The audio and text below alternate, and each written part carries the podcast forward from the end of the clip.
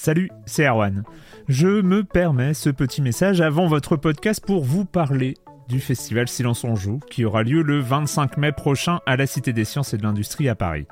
De 10h à 22h, on vous prépare une journée qu'on espère passionnante avec des discussions, des débats au cœur même de la Cité des Sciences et une soirée mémorable dans un grand amphithéâtre. La billetterie est ouverte, le lien est dans la description des derniers épisodes et vous trouverez aussi un lien vers la programmation. C'est 20 euros pour la journée et la soirée, et si vous voulez juste passer nous voir en journée, il suffit d'une entrée classique pour la cité, c'est 13 euros tarif plein avec éventuellement des réductions. C'est la première fois qu'on organise un truc pareil et on espère vraiment que vous répondrez présente et présent. En tout cas, nous, on a très envie de vous croiser de rencontrer celles et ceux qui nous écoutent chaque semaine. Rendez-vous donc le 25 mai et je vous laisse avec votre épisode de Silence en joue ou de la bande-annonce ou de Gâchette gauche ou de Dans la boucle. Enfin bref, bonne écoute. I'm Sandra, and I'm just the professional your small business was looking for. But you didn't hire me because you didn't use LinkedIn jobs. LinkedIn has professionals you can't find anywhere else, including those who aren't actively looking for a new job but might be open to the perfect role, like me.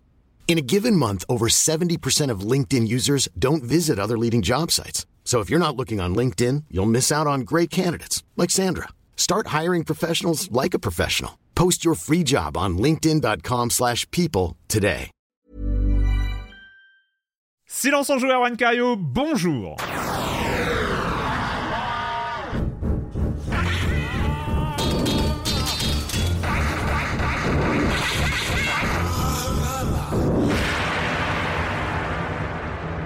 Au programme cette semaine, on va parler de Wild Frost, oui Deux deck builder sur deux semaines consécutives. Vous êtes dans Silence on joue, vous connaissez.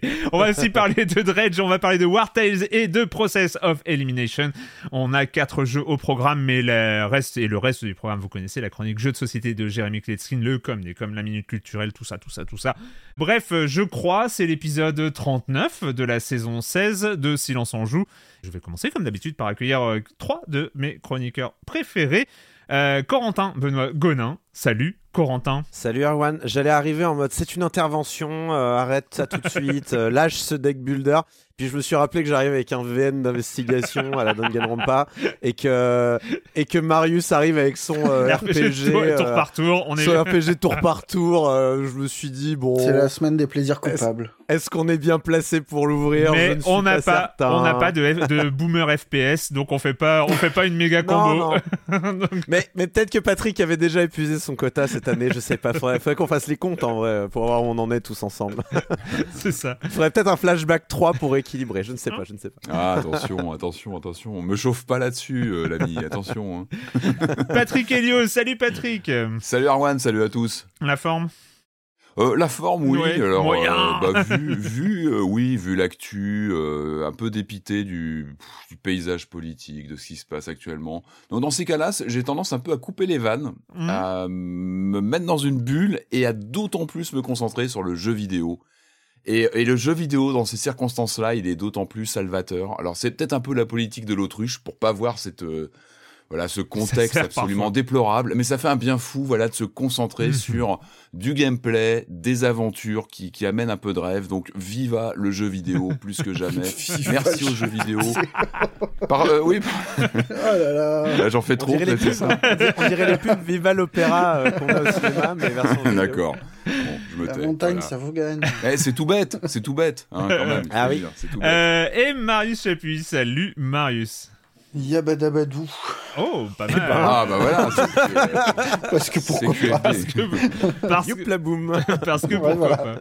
On va commencer. Ah oui, un, un petit, un petit point d'intro. J'avais oublié le mois dernier de le signaler avant, mais lundi, ce lundi, euh, que je vérifie la date, le 24 avril 2023 à 13h sur la chaîne Twitch de Silence on Joue. Ce sera Précis, le hein. quatrième épisode de Gâchette Gauche, donc comme Ah d'habitude yes. en compagnie de Canard PC, de la rédactrice en chef de Canard PC qui nous fait l'honneur de venir dans un, dans un hors-série de silence Excusez en du joue. peu, bah, excusez ah du ouais, peu, quand non même, mais hein, écoutez, on, y a on du a, on du people, on a du people. J'aime Évidemment. bien, j'aime bien imaginer Julie Le Baron comme cette espèce de Clark Kent qui euh, met euh, des lunettes de temps en temps, euh, chroniqueuse de silence en joue et de, un autre moment, euh, super rédactrice en chef de Canard PC. Je te rappelle qu'il y a une théorie hein, dans le Discord comme quoi euh, Je toi, sais, toi et Julie, sais, vous êtes sais. la même personne et c'est juste il faut mettre de l'eau chaude, je crois, enfin une histoire, une vague Oui, oui, histoire. c'est ça. Ah, Rumiko Style, pas mal. Ah, Euh, moi j'ai des photos, on vous voit tous les deux. Je vais pas briser le mythe, Waouh, hein, mais. euh, ouais, Ouais, bah, j'ai- excuse-moi, mais avec. Écoute, entre on a rendez-vous ce soir, euh, comme par hasard, Entre- Julie sera pas là. hein. Alors, Eh il y a les IA et je veux dire Photoshop, c'est pas nouveau, hein. Bon, euh, ouais, et puis moi tu, je dis I want to believe, ok. Ne brisons pas les mythes. et tu ça. dis ça dans un podcast audio, il y a pas beaucoup, euh, hein, voilà, tu te, tu Ouais. te- j'ai des photos dans un podcast audio. on- C'est vrai que ça. ça- Regardez, regardez les auditeurs, regardez. Vous la voyez la photo, hein Et comme par hasard, on sait que Corentin aime faire des voix. Voilà, donc euh, Ah ah. Et comme par hasard. et Julie a l'accent du sud. Non, bah non. Non, du tout. donc oui, euh, gâchette gauche avec euh, Canard PC, JV le mag et Jeux vidéo magazine. Pour ce quatrième épisode, on va parler d'Ubisoft et on va parler des raz-de-marée mensuels de nombre de jeux qui sortent et comment la presse jeux vidéo peut se positionner par rapport à cette euh, grande euh, euh, de voilà de ce grand nombre de jeux qui arrivent euh, chaque semaine. Voilà, toutes ces petites L'Indie problématiques. Apocalypse, quoi. Exactement. Pourquoi Je vais pas peut-être écouter si vous faites un truc sur Ubisoft. Hein. Mais tu l'écoutes tous les mois. Petite passion. non, mais en fait, il l'écoute, il l'écoute seulement tous les derniers dimanches du mois. Il y en a pas toujours. Bah du oui, coup, c'est euh, ça. il est. Oui, je comprends pas, c'est le bordel. On va commencer avec l'actualité, évidemment. On va commencer avec toi, Patrick, et tu vas nous parler des Sims. D'un chiffre de vente, Oui. euh, d'un chiffre de vente, euh, 53 142. Qu'est-ce que c'est? C'est Euh, pas les Sims. C'est pas les Sims. Vous, vous le savez, parce qu'on on en a parlé du juste départ à la avant. retraite. C'est le nombre de consoles Playdate qui Ouais. ont été euh, vendues d'après euh, d'après Panic. Donc ce sont les, les, les, les fabricants de cette console, pas comme les autres. Hein, vous vous rappelez, on en avait un petit peu parlé. Avec Je la molette, hein. enfin la manette, un- la- une le- molette, le, le, le- le- quoi, ça, on appelle ça comment? Un- Oui, une molette. Une poulie, un truc de Manivelle. Manivelle, une manivelle, merci, j'avais pas le mot. Et, surtout, pour avoir eu la chance de, de la prendre un petit peu en main, moi, c'est l'écran qui est d'une qualité absolument incroyable, monochrome, avec un piqué très Mac classique, moi, qui m'avait tapé dans l'œil immédiatement. Je Tu pas oublies un détail mais sur l'écran. Tu oublies un détail sur l'écran, Patrick. Il est monochrome. Ouais, Il est il est pas pas rétroéclairé. Ouais, mais ça, mais oui, mais les vrais, ils s'en foutent de ça. Attends, moi, j'ai eu une Game Boy. euh, à Normalement, tu joues avec une, euh, une lampe de poche dans la bouche. C'est comme ça qu'on joue aux jeux vidéo. T'accroches une lampe Oh, par-dessus. feeling, euh, feeling, GBA première génération, quoi. C'est Oh, mais oui, euh, Oh, hey, parles- c'est tout bête. mais- C'est tout bête. euh, À la dure, tu joues au soleil à la Playdate, c'est une console solaire par définition, tu joues dehors, t'es bien, tu t'affiches bien avec. Donc voilà, 53 142 consoles vendues, c'est précis, voilà, c'est dans le communiqué. Euh, donc c'est plutôt un bon score vu euh, évidemment le positionnement un petit peu euh, outsider de, la machine. Alors le fabricant rappelle quelques chiffres, il rappelle qu'ils en avaient vendu 20 000 en 20 minutes. C'est vrai que la, présentation, l'annonce avait été avait été avait précédé donc la mise en vente qui avait plutôt plutôt bien fonctionné. Et puis donc ces 53 142 consoles vendues, euh, elles ne sont pas toutes entre les mains des joueurs. C'est-à-dire que pour l'instant, il y a 27 000 consoles qui ont été livrées. On sait qu'il y a une euh, file d'attente. Hein, voilà, les flux ne sont pas, ça prend du temps. Je sais qu'il y a eu des retards aussi sur les les premières livraisons. C'est pour ça que les les premières reviews étaient tombées il y a un an pile, et c'est aussi euh, ces chiffres tombent aussi Mhm. pour un peu célébrer ce, ce premier an- anniversaire. Donc 27 000 sont livrés et donc ils continuent à produire et puis à envoyer les consoles en, en flux tendu. Ça c'est plutôt les bonnes nouvelles. Pour les mauvaises nouvelles, il y a eu une petite baisse, une hausse pardon de prix. Alors c'est un peu la grande tendance aujourd'hui. Tout le monde Ouais. monte ses prix euh, du côté constructeur. Donc euh, Playdate sont passés de 179 dollars à 199 dollars. C'est pas donné, c'est pas donné. Après la cher. machine. Oh là là là là. Évidemment, là là. Ils ont évidemment. augmenté le prix de la Playdate. Eh ben oui, mais c'est ça, malheureusement, et tout le monde, c'est un peu la grande tendance aujourd'hui. Donc, euh, donc voilà, c'est- ce ne sont pas les seuls. la Et je pense que c'est c'est pas ceux qu'on peut le plus incriminer. Je pense. Voilà, il y a, d'autres grands constructeurs qu'on pourrait plus facilement pointer. La, la Playdate avait déjà un positionnement quand même assez bourgeois, je trouve. Enfin, c'est-à-dire, c'est vraiment hipster, un objet. on peut le dire. C'est la console Ouais, hipster, hipster, par, par excellence. Hein. Euh, Quand tu es au café en train de jouer euh, avec, ta, avec ta console, c'est c'est- c'est évidemment. euh, J'aurais trouvé ça normal qu'il l'augmente pas, mais après, bon, je sais pas comment. Après, il bon, voilà, j'imagine que c'est bon. Il reste quand même une petite voilure, c'est quand même une petite boîte et euh, et puis bon, ils ont aussi tout un mode de diffusion un petit peu particulier, c'est qu'ils euh, euh, ils vendent pas de cartouches, donc euh, on est sur des stores, on est sur un store propriétaire. Il y a aussi euh, de la diffusion par itch.io, je crois, pour pour les jeux. Donc voilà, en tout cas, ça se passe d'abonnement, plutôt je crois, hein. bien. Oui, système Oui, d'abonnement. il y en a Normalement, pas, il y a bien sûr, il y a des mois, saisons. euh, tous les mois, sûr. t'as des- Il y a plusieurs façons, voilà, de de- d'alimenter le catalogue. Yes. Donc euh, on sait qu'il y a des grands euh, game designers, je crois que c'était euh, c'est Lucas Pop qui a dit qu'il travaillait dessus. Ouais, il y a- Euh, je crois qu'il bah, pas a- sorti son jeu. Ah, il il est pas sorti semble. Je crois Ouais, il y a pas. Bah, de je n'ai pas la console. Damacy Il va falloir qui a que sorti un jeu. il va falloir que je libère Toi, le tu l'as pas à un moment ou un autre. Pardon? Toi, tu l'as pas. Non, je ne l'ai pas. Ah, Pas encore. Étonnant. Ah, tu- Donc tu- tout, le tout le spiel sur le solaire machin, c'était juste pour ok, c'est le positionnement. on est en train de constater que euh, Patrick est sur la décroissance. Tu vois, euh, imagine. Eh, mais imagine. bien sûr. Eh, mais et ouais. plus de sous. Et plus de sous aussi, voilà, accessoirement. Ah oui, Il y a non, ça. des, des contextes pragmatiques hein, on qui, le sait, qui on le font sait. que... non, non, mais c'est... Alors, très franchement, moi, j'étais très dubitatif sur ce côté hipster, etc. Et effectivement, on me l'a mise entre les mains, j'avais pu un peu l'essayer. Et c'est vrai que j'ai craqué sur ce côté, euh, les animations. Il y a un peu de FMV parfois dans les, dans les animations à l'écran. Et il y a un charme. Vrai, quand tu la prends en main, elle est plutôt... euh, Elle est bien finie, tu le sens tout de suite quand tu, tu la prends Oui. en main. Donc voilà, affaire à suivre peut-être sur, euh, sur la Playdate, si un jour on en récupère une. Et tu avais d'autres chiffres. euh, j'avais quand même, euh, j'avais quand même dit que tu allais parler des Sims. Alors s'il te plaît, parle des Eh ben, Sims. ouais, donc Hein. tu, avais, tu avais spoilé mon annonce qui est quand même a- assez incroyable. Quel scoop Non, bah pareil, hein, c'est un communiqué de la semaine. Je, je suis pas allé chercher bien loin. Euh, on a eu l'annonce de 70 millions de joueurs sur les Sims 4 que, que, que donc euh, que Electronic Arts euh, présente comme le plus joué de la série. C'est pas rien, hein, les Sims depuis 23 ans maintenant, 24 ans. Euh, bah, c'est un des grands, grands, grands jeux très grand public. euh, c'est c'est quasiment une catégorie de jeux à part entière, les Sims. euh, euh, sur PC puis sur console. Et donc les Sims 4 ferait euh, très très fort et, et dans un contexte un petit peu particulier puisqu'on rappelle que les Sims 4 est passé en téléchargement gratuit en octobre dernier. Euh, Donc ça a Mhm. donné un grand coup d'accélérateur évidemment à ce jeu qui quand même était sorti en 2014 donc il approche des 10 ans donc vous pouvez imaginer quand même une, une courbe d'un jeu au moins arrivé à maturité. Mais c'est vrai que ce passage, donc, on va dire en free-to-play, c'est-à-dire que le, le jeu de base euh, est en téléchargement gratuit, et puis évidemment, Electronic Arts fait tout son business maintenant sur les fameuses extensions.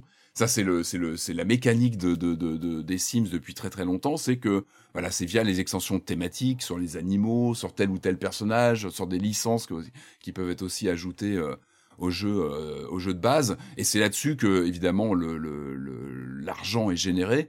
Euh, en tout cas, voilà, ce passage en gratuit, je voyais des chiffres euh, depuis donc octobre euh, 2022, 16 millions de joueurs nouveaux ont téléchargé le, le jeu, Ouais. et donc on peut imaginer, ce sont potentiellement euh, des consommateurs de, de contenu additionnel, parce que visiblement, encore une fois, je suis pas un gros joueur des Sims, donc je, je parle beaucoup de jeux, de choses que je n'ai pas cette semaine en news, mais c'est très bien. Euh, les Sims, d'après ce que j'ai lu, en fait, les Sims 4, t'en fais vite le tour, en fait, le jeu de base. C'est-à-dire qu'il est, il Oh. est vraiment conçu pour te, te il, il génère très très vite quand même de l'achat de contenu additionnel, de thématiques, etc. Et euh, En fait, ils ont battu tous les records. Ils avaient commencé sur les Sims 3 hein, avec énormément d'extensions et de packs euh, d'objets et ce genre de choses. Je crois que sur les Sims 4, on est arrivé à un chiffre un peu astronomique, je crois, de 70 extensions euh, packs de contenu. Et, T'en as euh, toujours une qui titille hein, dans le lot, hein. même en tant que joueur. Oui, oui, bah moi je, sais, mes, enfants ont te- découvert ça, donc vu que mes enfants ont découvert ça, j'ai découvert. Papa, est-ce que tu, je peux avoir plus d'argent dans les Sims? Donc là, tu fais les quatre gâchettes en même temps, tu fais euh, test cheats euh, true, te- testing cheats true, et après tu tapes Motherload, hein, euh, qui te donne euh, 50 000 La base. euh, Simflouz, évidemment. Hein, ça c'est. Rosebud, je sais pas si ça marche encore Rosebud. Ouais, bon, voilà, c'est oui, bon, oui, je crois que Rosebud mar- marche aussi, mais euh, donc euh, c'est a- marrant, moi les Sims, euh, moi j'ai toujours été fasciné par le phénomène, c'est pour ça qu'on parle du chiffre qui est quand même colossal. Un autre chiffre qui a été communiqué, c'est 75% des nouveaux joueurs uniques sont basés en dehors de l'Amérique du Nord et se trouvent dans les zones de croissance comme le Brésil, la France, euh, l'Allemagne, le Royaume-Uni. Ah, on est zone de croissance maintenant. Nice. Non, les Sims, moi j'ai toujours été fasciné par le, le gameplay, la mécanique, la théorie. Par contre, j'ai jamais réussi à y jouer, c'est-à-dire que ça m'est toujours tombé des mains parce que j'ai toujours Non, mais tout mal ça, à tout, ça, tout ça pour dire que, euh, que oui, euh, on a très envie, surtout. En fait, c'est surtout que le, le- le- la place de marché pour acheter les extensions est toujours très très mise en avant dès que tu lances Bah, les Sims. hein. C'est mis en avant. Tiens, si tu veux un chat, achète l'extension. Si tu veux des poules, achète l'extension. Évidemment, euh, mes enfants ont fait une sorte de lobbying intense pendant des semaines pour avoir des poules Est-ce qu'ils ont, euh, dans, ils ont dans produit les ton, euh. ton foyer, non, avec des non, animaux, non, ça, non, non, ils mettent euh, tous les objets euh, imaginables, euh, ils demandent de l'argent gratuit et, euh, et, et vas-y quoi. Euh, voilà. Ça devient plus euh, Getting Over It que, que chez Erwan Cario. quoi. Ouais, ouais, ouais. C'est. Ouais, le- mais bon, le non, passage, mais euh, ça, ça marche bien, ça Mais- marche bien. Mais pour revenir sur les Sims, c'est vrai qu'il y a le, le jeu a une vie assez extraordinaire euh, sur toute sa sphère. euh, euh, comment dire en, en dehors du jeu, c'est il y a quand même le, il y a un nombre de vidéos YouTube qui fonctionnent Ouais. énormément euh, sur les Sims 4 avec plein de youtubeurs qui se spécialisent sur différents sujets, la déco, la- des idées de, de, de maisons à faire. euh, Et, et c'est vrai que c'est quelque chose que je vois très régulièrement dans mes suggestions, alors que je n'en veux pas. Euh, et, euh, et, euh, et je me dis que c'est qu'il doit y avoir quand même une espèce de force quand même Oui. assez, euh, euh, comment dire, gravitationnelle assez force, euh, forte au- autour du jeu, quoi. Ouais, Exactement. la- L'argument du, du, du- bah, de le rendre free to play, enfin en accès gratuit. Il était, le- et alors, sur le 4, il est c'est passé le- free to play, il était déjà sur le Game Pass avant. Moi, c'est c'est comme ça que les enfants l'ont. Mais là, du coup, il est gratuit pour tout le monde, euh, que ce soit sur Mac, PC. Et il a été donné plein de fois avant ça. Ouais. Enfin, là, il est passé free to play. Moi, je me rappelle que j'ai eu trois occasions distinctes de l'avoir gratuitement sur Epic, sur euh, EA Store directement. Enfin, vraiment, il y a eu plein de plein de moments où euh, où il était donné quoi le jeu. Mais ça reste un ovni, c'est un vrai phénomène dans l'histoire du jeu vidéo, quoi qu'on en dise depuis euh, plus de 20 ans maintenant, c'est un vrai phénomène. Corentin, euh, tu as d'une méta news qui s'appelle Nintendo. Ouais. Alors. Euh, voilà, je vais faire un petit triptyque. Un petit triptyque parce que il y a Nintendo, euh, ils sont un peu, comment dire, ils sont un peu tend- ils sont un peu tendus, un petit peu tendus en ce moment. Voilà. Alors, je sais pas si vous êtes au courant, mais Zelda Tears of the Kingdom sort bientôt. Tears Ah, of, euh, of, of quoi? Hein? Of the alors, Tears of the Kingdom. Mais on va, on va dire to- Totk, Totk Ouais, pour, oui. euh, pour être plus clair. Et du coup, bah, Nintendo sont un peu tendus sur la question des fuites. Mhm. Euh, c'est euh, d'ailleurs, vous le savez peut-être, il y en a eu une euh, plutôt grosse en février dernier. C'était Eurogamer qui rapportait en fait le, le, le, le fait que l'artbook officiel, qui fait quand même 200 pages, était dans la nature. Oups, bah, j'espère qu'il n'y avait pas de spoiler dedans. Je, je, je, je croise les doigts. Vraiment, c'est ça. Euh, en tout cas, c'est d'usage, euh, en ce moment. L'ouvrage a été mis à disposition sur Discord, qui est un peu la plateforme des fuites hein, en ce moment, on le rappelle. Euh, mais pas celui de Silence on joue, je tiens à préciser. Donc euh, rejoignez-nous, c'est le moment. Euh, et comme on n'aime pas faire les choses à moitié, le serveur s'appelait, tenez-vous bien, Tears of the Kingdom Official Discord Server. Nintendo a adoré. Nintendo a surkiffé. A Autant y aller, invoqué- franchement, franchement, c'est pas mal. Franchement, autant y aller à fond. Donc, ils ont invoqué le DMCA auprès de Discord pour vite, vite, vite euh, faire retirer tout ça. Jusque-là, j'ai envie de dire, c'est plutôt standard. hein. Avance rapide. On va au 4 avril. Il y a le site Torrent Freak qui couvre pas mal ce genre de- d'histoire de piratage Ouais. ou de, de fuite ou de copyright. Il nous apprend que Nintendo est allé devant un juge en Californie et réclame que Discord livre le nom, l'adresse, le numéro de téléphone et les adresses mail du propriétaire du serveur, un certain Julien en français, hein. Julien 243, pas Julian, Julien avec un E. Donc euh, bon, il est peut-être français le mec, je sais pas, on sait pas, on sait pas, on sait pas, Ouais, on sait ouais. pas, on passe devant un juge pour savoir, donc on sait pas. Euh, bref, on va voir ce qui se passe, mais en tout cas, gare à tes fesses, Julien. Nintendo vient pour te piquer un rein. Alors, je sais pas si vous êtes au courant et on passe à la deuxième news. Euh, mais Zelda Tears of the Kingdom sort bientôt. Pardon. Vas-y, vas-y, vas-y. Je vois tellement les avocats attraper le mec. Bah oui, c'est ce qui se passe. On va Alors, faire on un rigole. exemple. Alors on rigole, franchement je les prends, je vous, je vous dis parce que les news je les prends du plus léger au plus grave. Ouais. Donc on va profiter pour rire parce que voilà, et c'est que du Nintendo, c'est formidable. J'ai eu j'ai regardé, j'ai fait Tain, mais en fait en 15 jours, le- la legal team de Nintendo, elle était on fire. Euh, bref, euh, euh, je sais pas si vous êtes au courant mais Zelda Tears of the Kingdom sort bientôt. Zelda Donc, euh, quoi? euh, Pardon. C'est Totk, Totk, on te dit ah oui, Totk. oui, oui, Totk, oui. Alors, entre euh, dans le cadre par la gauche Mike. Alors, Mike, lui, il est employé de GameStop, dans, euh, Hmm. dans un GameStop même, dans le Micromania, du Massachusetts. coup, le groupe qui possède Voilà, c'est un Micromania si on veut, sauf que là, tu peux faire de la spéculation sur Reddit et gagner de l'argent, et, euh, et c'est intéressant euh, voilà, du côté de GameStop, alors que tu peux pas avec Micromania. Bref, donc oui, il bosse chez, dans un GameStop dans le Massachusetts, et Kotaku raconte l'histoire. En mars, il voit apparaître dans sa base de données, dans la base de données du magasin, donc de GameStop, qui est partagée par tous les, par tous les magasins, une nouvelle entrée. C'est juste une ligne de texte. hein. Il y a écrit HW TBD. Euh, T, euh, pardon, euh, enfin, bon, bref, c'est euh, Tears of the Kingdom. Enfin, et il y a rien d'autre, pas d'image, pas de prix, juste le, juste un petit tag Switch.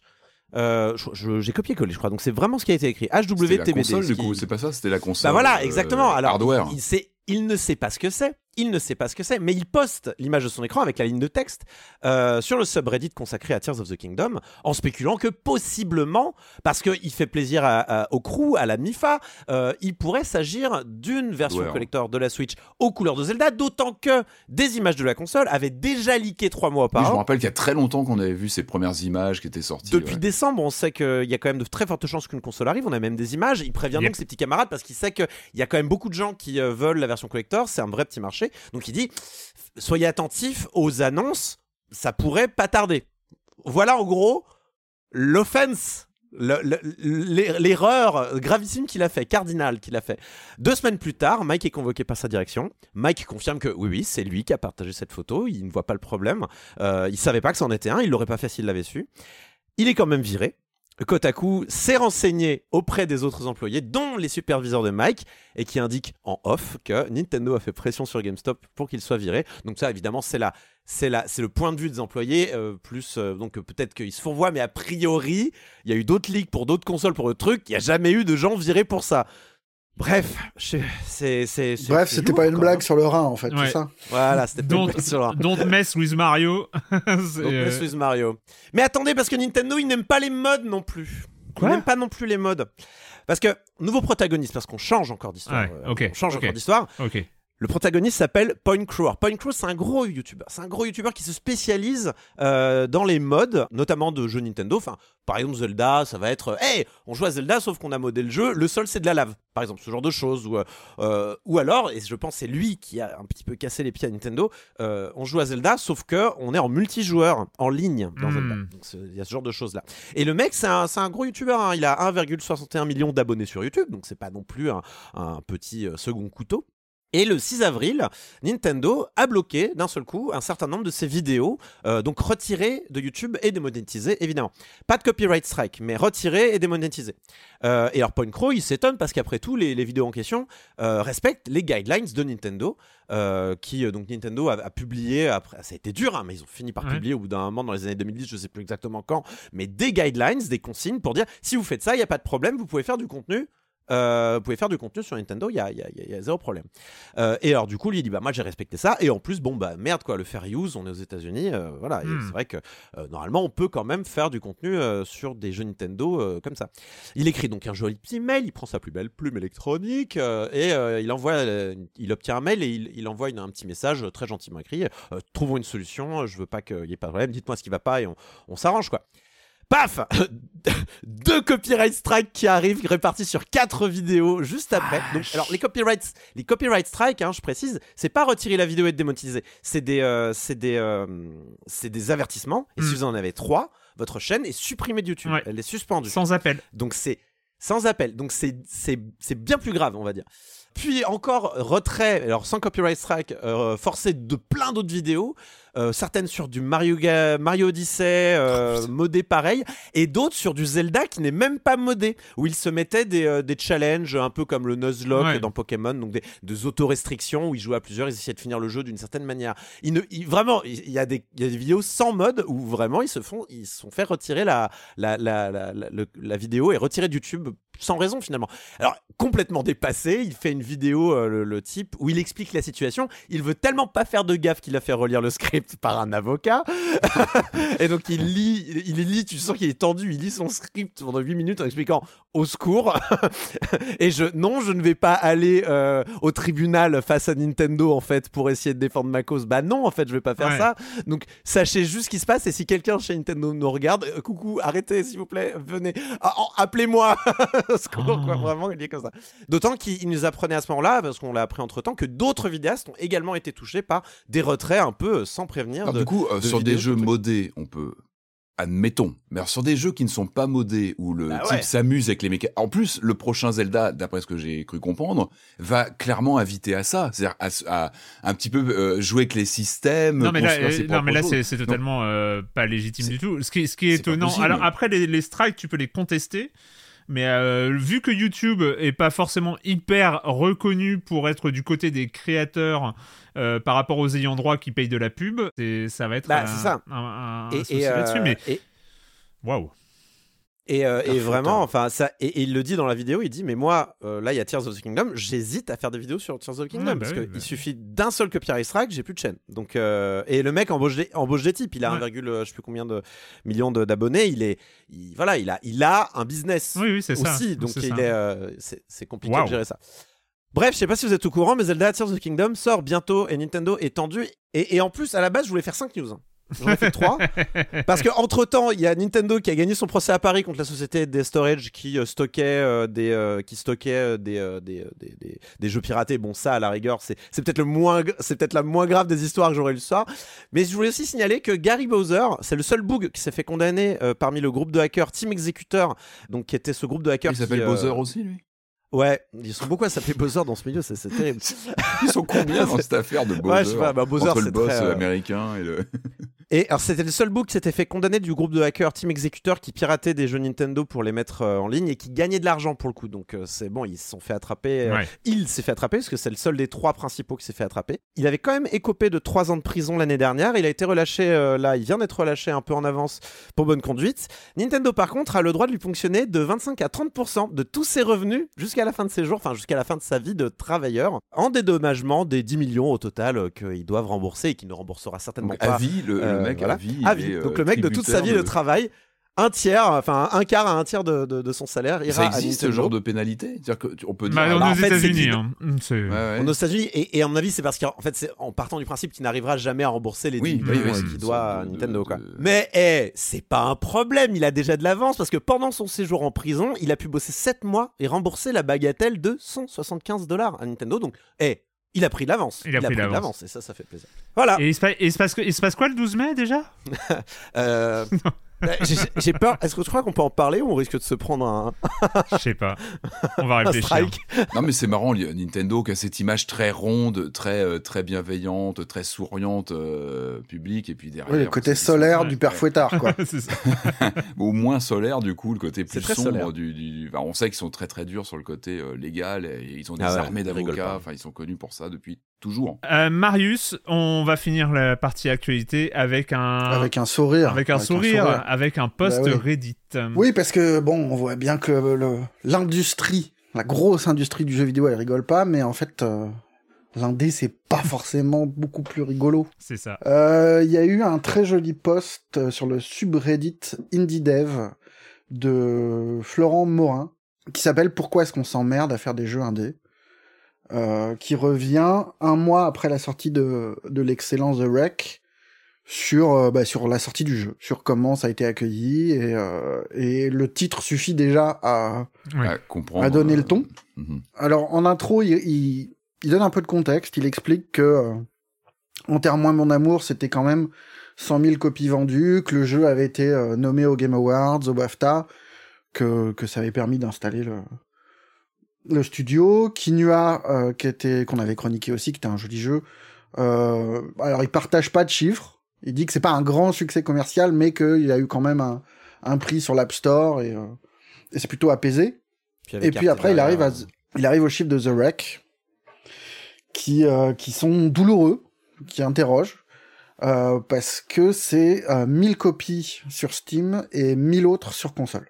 Ouais. Et en gros, il explique que 10 jours après la sortie, les ventes sont complètement effondrées et qu'ils arrivent à quelques exemplaires vendus par jour et basta.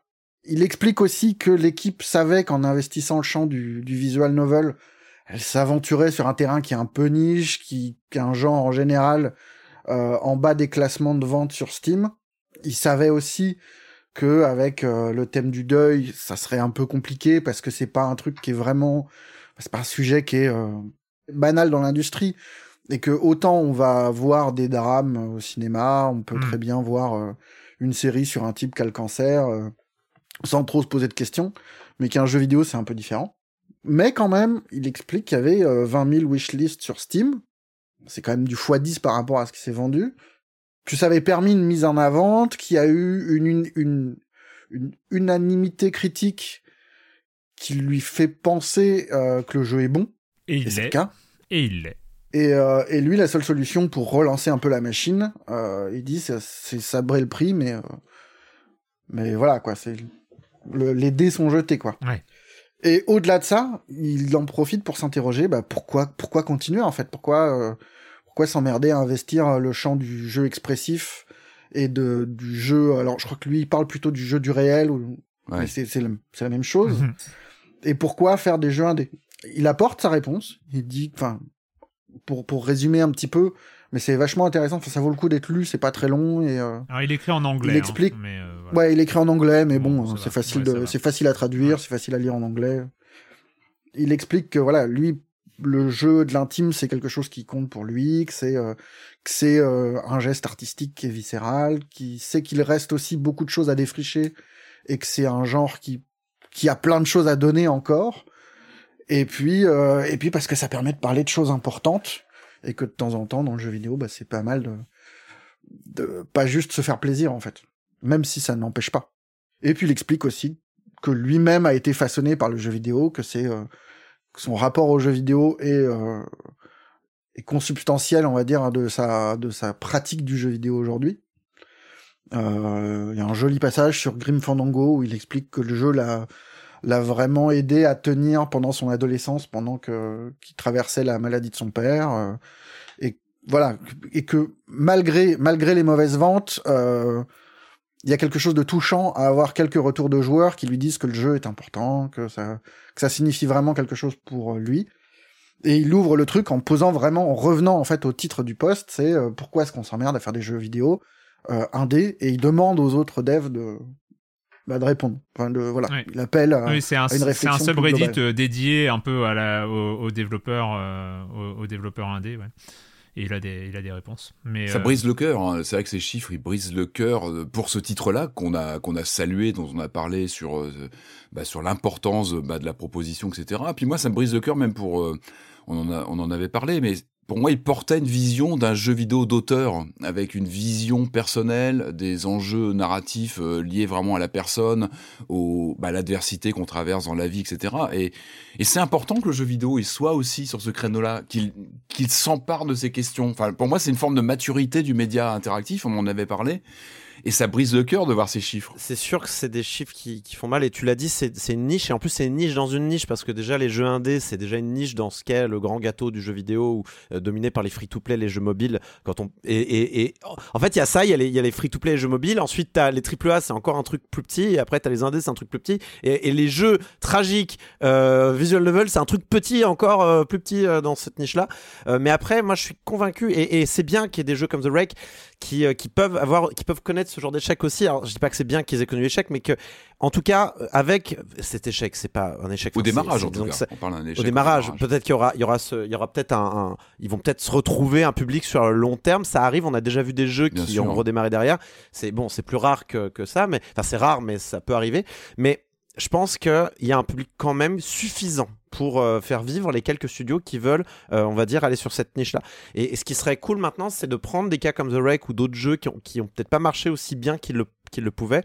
Et il faut vraiment que les labels, notamment, euh, essayent de comprendre de se servir de ça pour comprendre comment le marketer au maximum, comment faire pour aller chercher ce public-là qui va aller acheter le, euh, qui pourrait être intéressé par The Wreck et, financer finalement un jeu vidéo qui est essentiel.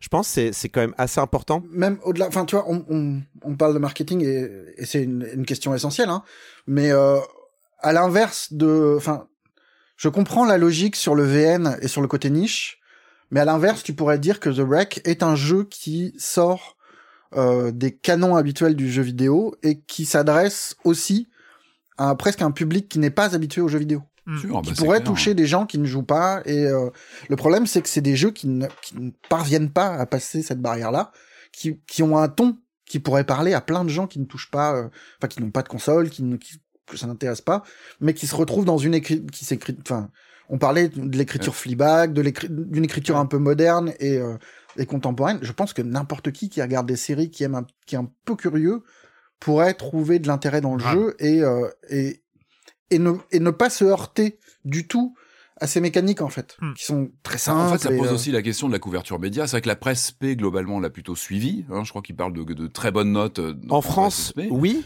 En France, oui. Ailleurs, non. Tu regardes, le jeu n'a pas eu de. En presse généraliste, je sais que, que Libé en, en a parlé, donc c'est important. Mais est- est-ce que c'est aussi un jeu? J'ai pas du tout regardé. Est-ce qu'il a été beaucoup streamé? Est-ce que c'est un jeu qui se prête à ça Non, aussi? mais- Pas forcément. Ben c'est pas un ben jeu non. qui se prête à. Et justement, qui sont aujourd'hui des canaux de, de Ah, diffusion. il a été streamé sur la chaîne de Silence on joue. Oh, je Oui, dis ça. ouais. Ah vrai. Non, mais c'est vrai que c'est pas mais- un jeu qui est streamable en Ouais, entier. Enfin, Ouais. Il, il dure parce quoi, que sinon, tu, heures sinon tu, tu, tu bousilles l'expérience. C'est des jeux qui ont besoin d'être découverts dans la. Enfin, dans la même sphère dont ça parle, c'est dans l'intimité, quoi. Moi, j'espère qu'il y a le phénomène, parce que là, on juge sur quelques semaines. Alors, c'est vrai que le jeu vidéo a tendance à se crisper comme ça sur quelques semaines, et ce qui est, bah, ce qu'on comprend économiquement. Est Après, factuel, j'espère hein, que le bouche à oreille peut jouer. Euh, je pense que c'est un jeu qui peut aider pas mal de personnes qui traversent des, des moments même intimes, personnels. Ça peut vraiment être un jeu, un jeu important pour pas mal de. de... Ce que dit, euh, ce que dit Florent dans, dans, son, dans son post aussi, et ce qu'il indique et qu'on savait, c'est que The Wreck est auto-publié.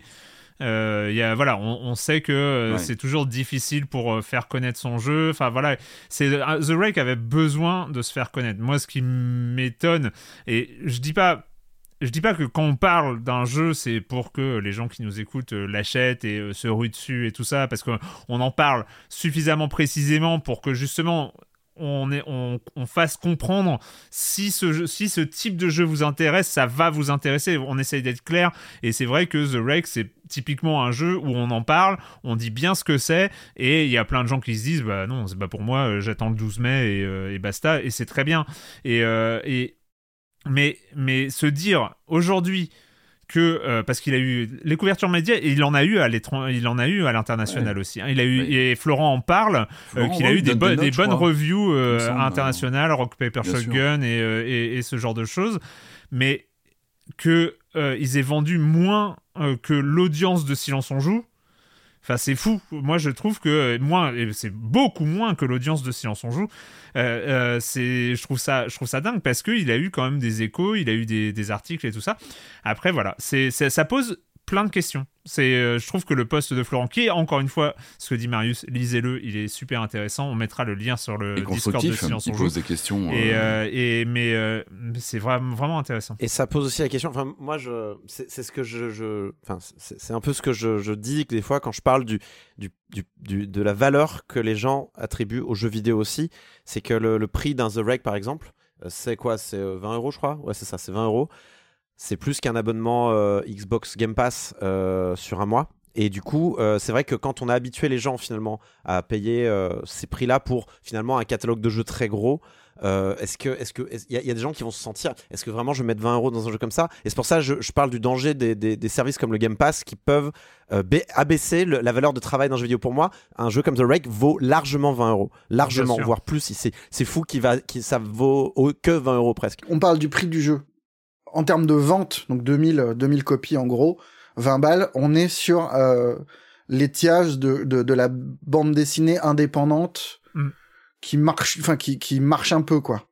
C'est ce qui est étonnant, c'est que autant la bande dessinée indépendante, elle manque de reconnaissance, elle manque de canaux de diffusion qui sont euh, très très larges. Il y a beaucoup de librairies, mais il y a un encombrement perpétuel et un turnover des livres qui est hyper important, ce qui fait que c'est difficile de rester dans une mise en avant même si on fait un bon bouquin.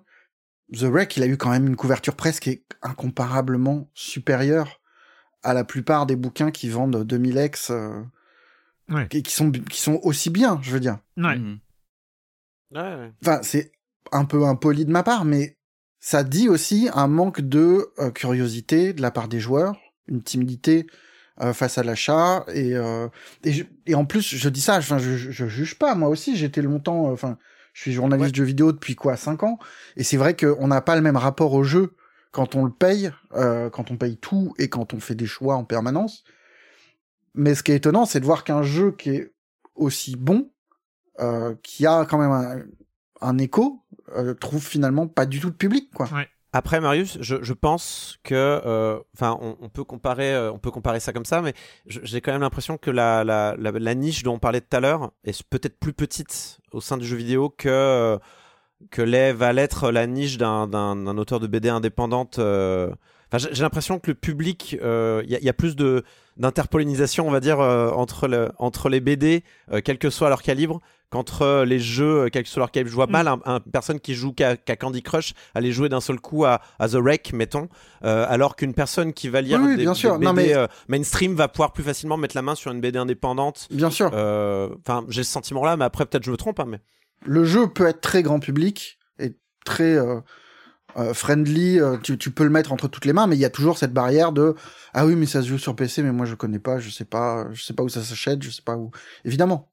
Enfin, il y, a- il y a plein de barrières à l'achat, mais 2000 copies à l'échelle du marché du jeu PC, c'est rien du tout, quoi.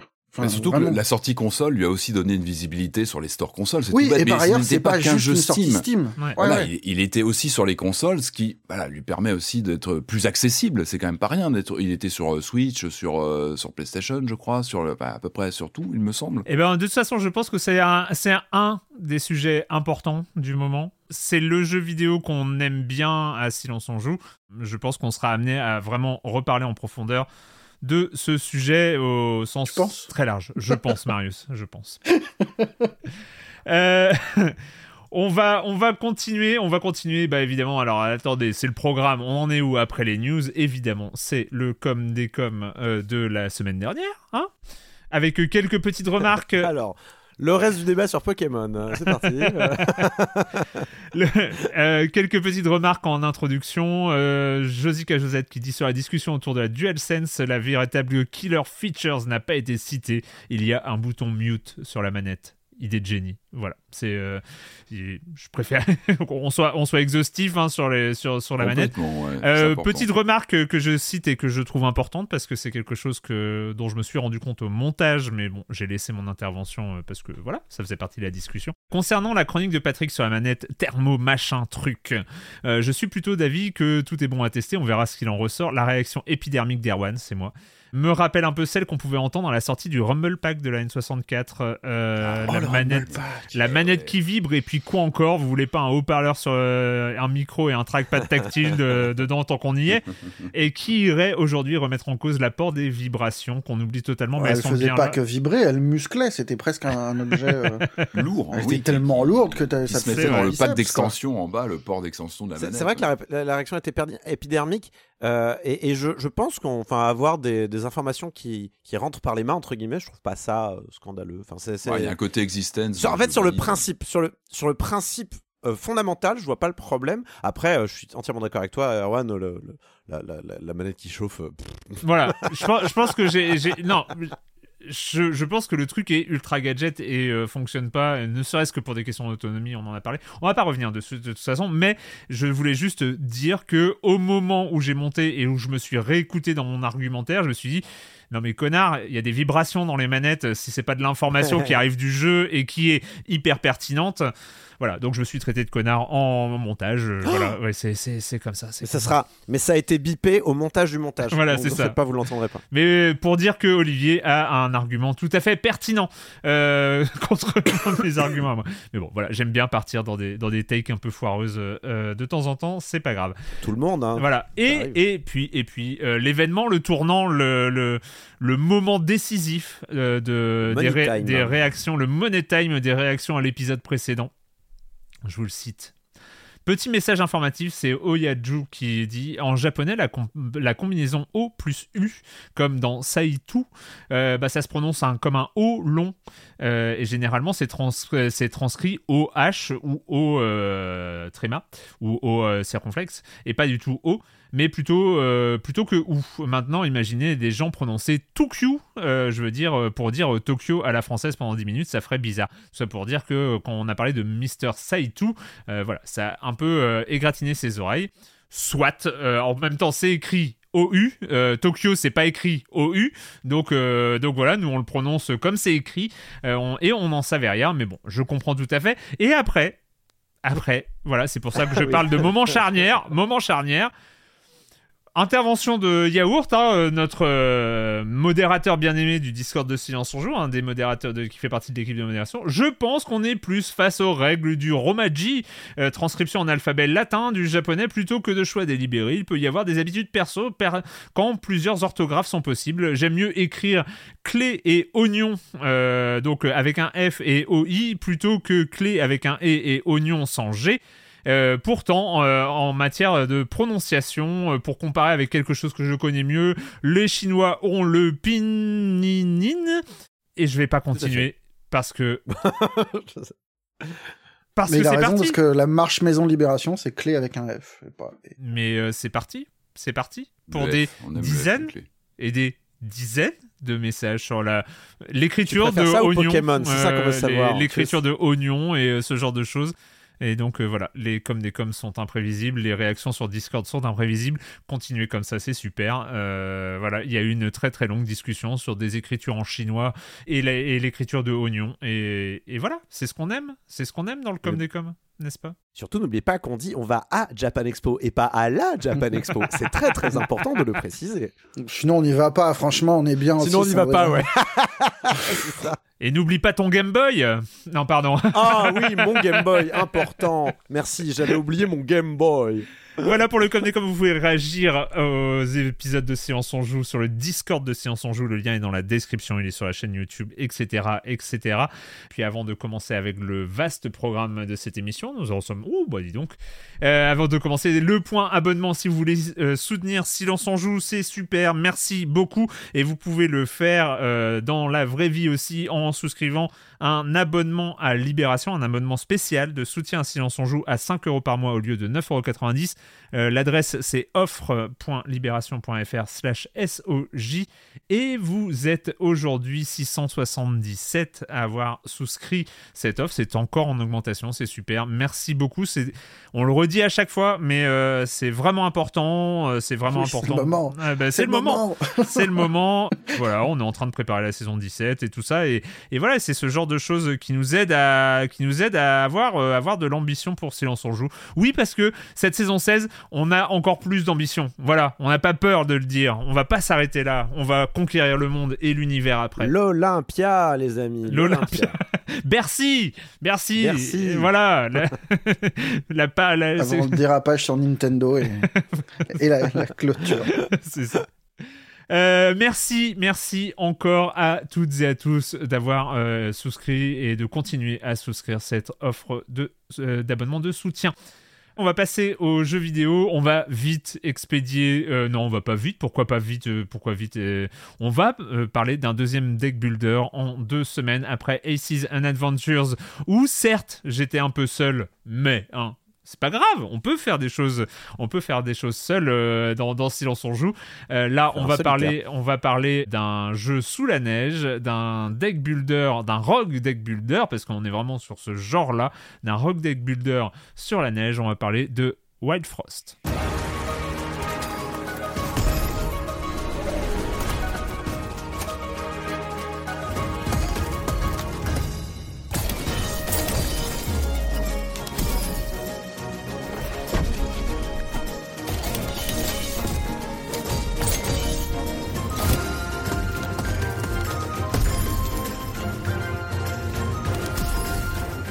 Wild Frost, on part à l'aventure. euh, il n'y a plus de soleil. Ah oui, il y a un lore, bon, qu'on va, pas- on va peut-être évoquer, sauf si tu veux l'évoquer un peu plus en avant, euh, Corentin. Mais grosso modo, le soleil a disparu. Il faut savoir pourquoi. De jeunes gens très courageux partent à l'aventure et sur leur chemin, il y aura une adversité sous la forme de monstres qu'il va falloir combattre avec C'est cartes. Quoi. des cartes. Euh, Ouais. Des cartes. C'est Elden Ring. Bon, le, le lore, Sakai. Grosso modo, Ouais. euh, Sakai. faut lutter contre le froid, mais genre littéralement, genre avec des épées, c'est incroyable. D'habitude, on lutte contre le froid avec des manteaux, avec du chocolat chaud. Là, non, on a des épées, on invoque des monstres, on fait des robots. Il y a plein de façons de lutter contre le froid finalement. hein. On pense que, on pense qu'aux vêtements, mais euh, il y, a- il y a plein de façons de faire. Euh, donc deck builder, roguelike, donc vraiment euh, imaginez Slay the Spire, c'est la même recette fondamentale euh, au niveau on va dire de la des mécaniques euh, globales du jeu. Je vais, on rentrera dans les Ouais. détails du jeu de cartes en lui-même plus tard. Mais grosso modo, c'est ça, c'est-à-dire que vous avez euh, votre position sur une carte et ensuite vous choisissez vais-je à gauche, vais-je à droite? Euh, vous avez, avant de prendre un, un embranchement, vous savez ce qu'il y a sur votre chemin. Ça peut être quoi? Ça peut être recruter des nouveaux héros dans votre deck sous la forme de cartes. Ça peut être récupérer des cartes qui, qui seront, qui n'auront pas de forme, on va dire. C'est- Voilà, des cartes d'action. Euh, que voilà, ça peut être euh, infliger des dégâts ou récupérer des points de vie ou euh, voilà ce genre de choses. Et puis ou bien récupérer un coffre où il y a de l'argent dedans, euh, euh, trouver un magasin, euh, ce genre de choses. Tout à fait. Euh, donc là jusqu'à présent c'est vraiment euh, Slay the Spire. Et puis, et puis on rentre dans le jeu, dans, le, dans les combats en eux-mêmes. Oui. Petite euh, parenthèse, mais c'est juste parce que je l'ai abordé hier sur Season Adventures. Et Season Adventures, c'était un deck builder où on fait son deck avant la partie, et c'est là où c'était différent de Slay the Spire. C'était plus proche de Hearthstone, euh, de Marvel Snap et ce genre de choses. Ici, on est plus proche de Slay the Spire parce qu'on construit son deck au fur et à mesure du run. Voilà. Et je te redonne la parole. En fait, au tout début de la partie, on choisit euh, entre trois héros qui font partie de. Alors, je pense qu'il n'y en a que trois. Tu vas me confirmer, Erwan, tu auras plus joué que moi. Trois clans Ouais. différents. Ouais. Ok. Donc, tu as le choix entre trois. euh, on a le choix entre trois héros issus de trois clans différents, avec trois, on va dire. Alors, ils, ils re- ils respectent les mêmes règles, mais on va dire qu'ils vont, euh, ils vont invoquer euh, leur leur propre zone dans, dans les grandes règles du jeu. Euh, Ils ont un peu leur précaré cartes. chacun. La 13 Slay Voilà. the Spire, c'est-à-dire qu'il y a, il- Voilà, il y a 13 Spire. des, des, des, des mécanismes communes. propres. Voilà. Il y, a- il y a des règles communes, mais ils ont chacun leur précaré Mhm. et du coup, euh, euh, les, les decks de base seront différents en fonction du clan qu'on va prendre. Donc c'est vraiment la même chose, sauf que ici, par rapport à Slay Spire, chaque personnage qu'on va prendre va être aléatoirement généré et aura plus ou moins de, euh, de, de- des avantages ou des désavantages en fonction de leur point de vie, de leur attaque. Euh, Est-ce qu'ils attaquent plusieurs fois? Est-ce qu'ils ont des effets secondaires quand ils attaquent? Ce genre de choses. Voire des malus. Des fois, ils ont de très bonnes stats, mais un malus, ça Ouais. peut arriver aussi. Du coup, en fait, c'est plutôt intelligent ça parce que ça, contrairement à Slay Spire qui aura les mêmes trucs au début, ça va vous pousser. Des fois, vous allez avoir un héros dans un clan. Bah franchement c'est pas ma cam de faire ce truc là enfin ce- ce- ces stats là me plaisent vraiment pas. Du coup je vais aller je vais aller jeter un coup d'œil du côté d'un autre clan. Je vais pas avoir l'habitude de, de faire mais dont les stats m'intéressent plus. Du coup c'est bien. Ça, ça pousse à la variété. Donc une fois qu'on a choisi son personnage on a euh, le set de cartes de base qui sont intégrées euh, euh, plus ou moins certaines cartes qui vont être ajoutées en fonction de la ville. On a une ville qu'on développe au fur et à mesure des runs réussis et qui vont rajouter certaines cartes qui seront présentes dès le début de votre euh, deck. Et puis on se lance dans le premier combat et c'est là qu'on se rend compte de, des différences fondamentales avec tous les autres deck building de ce genre. Et Dieu qu'il y en a, parce que waouh, c'est vraiment. Wild Frost est, un, est impressionnant d'originalité à ce niveau-là, je trouve. Ouais. Enfin, je, je, pense, je, vais- je vais parler sous ton contrôle, Erwan, mais honnêtement, il m'a un peu cassé la tête au début dans le sens où c'était. J'ai du mal à réfléchir avec ce jeu tellement il, Pas qu'au il début. me fait danser sur un. Ouais, ok, d'accord. Il fait début. danser avec un pied vraiment très très différent de, de- des autres euh, deck, build- deck builder roguelike. Donc grosso modo, euh, votre euh, c'est un front en fait. Donc vous avez un front euh, avec des personnages qui sont présents sur un champ de bataille. Donc on peut on peut voir ça. c'est pas vraiment comme Magic parce qu'il y a un placement, c'est-à-dire que vous avez deux rangées, une en dessus, une en dessous. Et selon si votre personnage est en haut ou en bas, il va attaquer eh bien la ligne d'en haut ou d'en bas des adversaires. Donc vous attaquez en face de vous, tout simplement. Et s'il y a personne en face de vous, vous attaquez l'autre. Vous attaquez par défaut. Je crois pas qu'on en avait parlé, mais il y, a- il y avait un deck builder qui était sorti il y a quelques années qui s'appelait Banners of Ruin, euh, qui était pareil. C'est en fait c'est une sorte de, de deck building tactique où tu places des personnages sur un champ de bataille et après tu les actionnes avec des cartes et avec euh, et ils ont Ouais. des actions automatiques. Et Banners of Ruin qui était un truc sur des avec des animaux anthropomorphes, euh, c'était euh, un peu la même la même chose. Il était un... Je me demande- ouais, voilà. Et je me demande si Monster Train fonctionnait pas un peu sur le même principe avec des étages où les Oui, avec des sur ouais. différents étages. euh, Enfin, c'est un peu la même euh, genre de choses. Euh, et donc voilà, donc vous avez deux rangées, du haut, du bas, et vous mettez vos personnages où vous voulez. Le déplacement. Après, vous les mettez comme vous voulez, ça prend zéro action. En fait, il y a- y, certaines actions qui prennent euh, du temps entre guillemets, et d'autres actions qui prennent pas de temps. Et Ouais. notamment déplacer ces personnages sur son plan, réarranger tout le champ de bataille, ça prend zéro temps. Vous pouvez faire ça autant que vous voulez pendant un tour. Par contre, jouer une carte ou dans certaines circonstances piocher, euh, ça, prend, euh, ça prend du temps et ça fait euh, passer le temps. Toutes les cartes sur le terrain ont un timer, donc au bout d'un certain nombre de tours, au bout d'un certain nombre de tours passés, elles vont agir et faire l'effet qui est écrit sur leur carte. Plus si elles ont des points d'attaque, vont attaquer en face d'elles euh, et ce genre de choses. Donc il faut avoir les yeux partout sur les timers de toutes les cartes, les vôtres évidemment, parce qu'il faut, savoir à quel moment vos, cartes vont attaquer, mais aussi les cartes adverses, parce que bah, en, fa- en face de vous, vous avez une petite armée de monstres, et certains sont à l'arrière, sont dans les, lignes retranchées de, l'armée qui vous, fait face, mais elles vont, attaquer, elles vont pas tarder à attaquer, parce que leur, com- leur compteur, il est à 1. Donc si vous jouez une carte, elles vont attaquer. Donc la carte à l'arrière de, du, du camp ennemi attaque la carte qui est devant vous. Enfin, donc voilà, vous commencez à comprendre le problème de, Wild Frost, c'est que c'est énormément de micros actions. En fait, il faut gérer genre, il faut gérer plein de micro fronts en même temps, plein de micros urgences en même temps, et c'est c'est c'est le, le, le coût le comment dire le, le coût est le mince. Ouais, c'est dur à prendre, quoi. C'est quelque chose qui est dur à intégrer, voilà. C'est quelque chose qui est dur à, à, à, à- à faire devenir un automatisme. Vous voyez ce que je veux dire? C'est-à-dire que moi, il y a vraiment des, des parties où j'avais un deck qui marchait bien, j'étais content. Et puis, eh ben, t'auras pas vu le monstre là, le petit, le petit salaud, le petit monstre là-bas qui, qui va flinguer ton, ton général parce qu'on ne l'a pas dit, mais dans ce jeu, si votre général qui est forcément sur le terrain, il est tué, c'est fini, c'est game over. Yep. Et il y a des moments, bah, vous y pensez pas, vous pensez que votre, votre général il est bien au chaud à l'arrière. Eh ben non, il s'est fait, il s'est fait sniper par une créature qui, euh, qui était un peu forte et qui avait la capacité de, de tirer euh, où il voulait. En réaction, Euh, et- parce et que vous- évidemment son compteur n'était pas à zéro, mais il s'est déclenché parce que un putain d'attaque que t'avais pas prévu a déclenché à lui son attaque, mais vu qu'il est aimless, ça veut dire qu'il tape n'importe où sur Ouais. la cible, et ben il tape directement sur ton héros.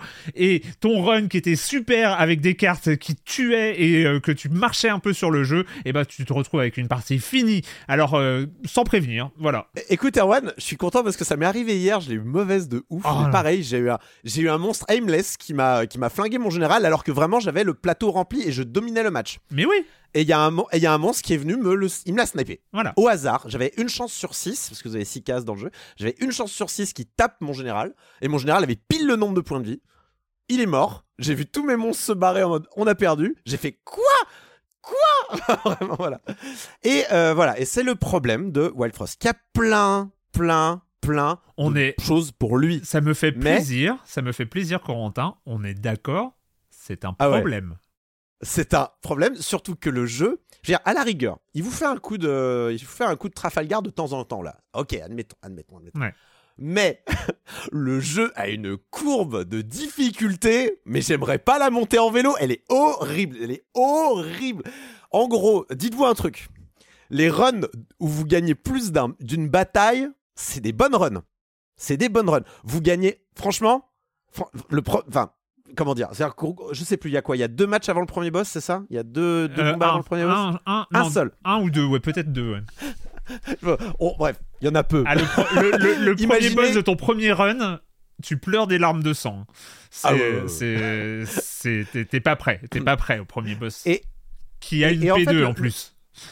Ouais, ouais, non, tous les boss ont une P2, c'est- horrible. C'est-à-dire que le boss arrive, donc c'est une grande carte qui prend les deux, euh, qui est posée sur les deux Ouais. lignes de front, et souvent il se, soit il rétrécit et euh, il. Une phase il 2, change un peu, c'est du une phase 2. vocabulaire, euh, voilà, que. Et certains même se divisent en deux, enfin laissez tomber, c'est, Ouais. c'est- et du coup ça donne deux cartes très puissantes sur le terrain et qu'il faut gérer.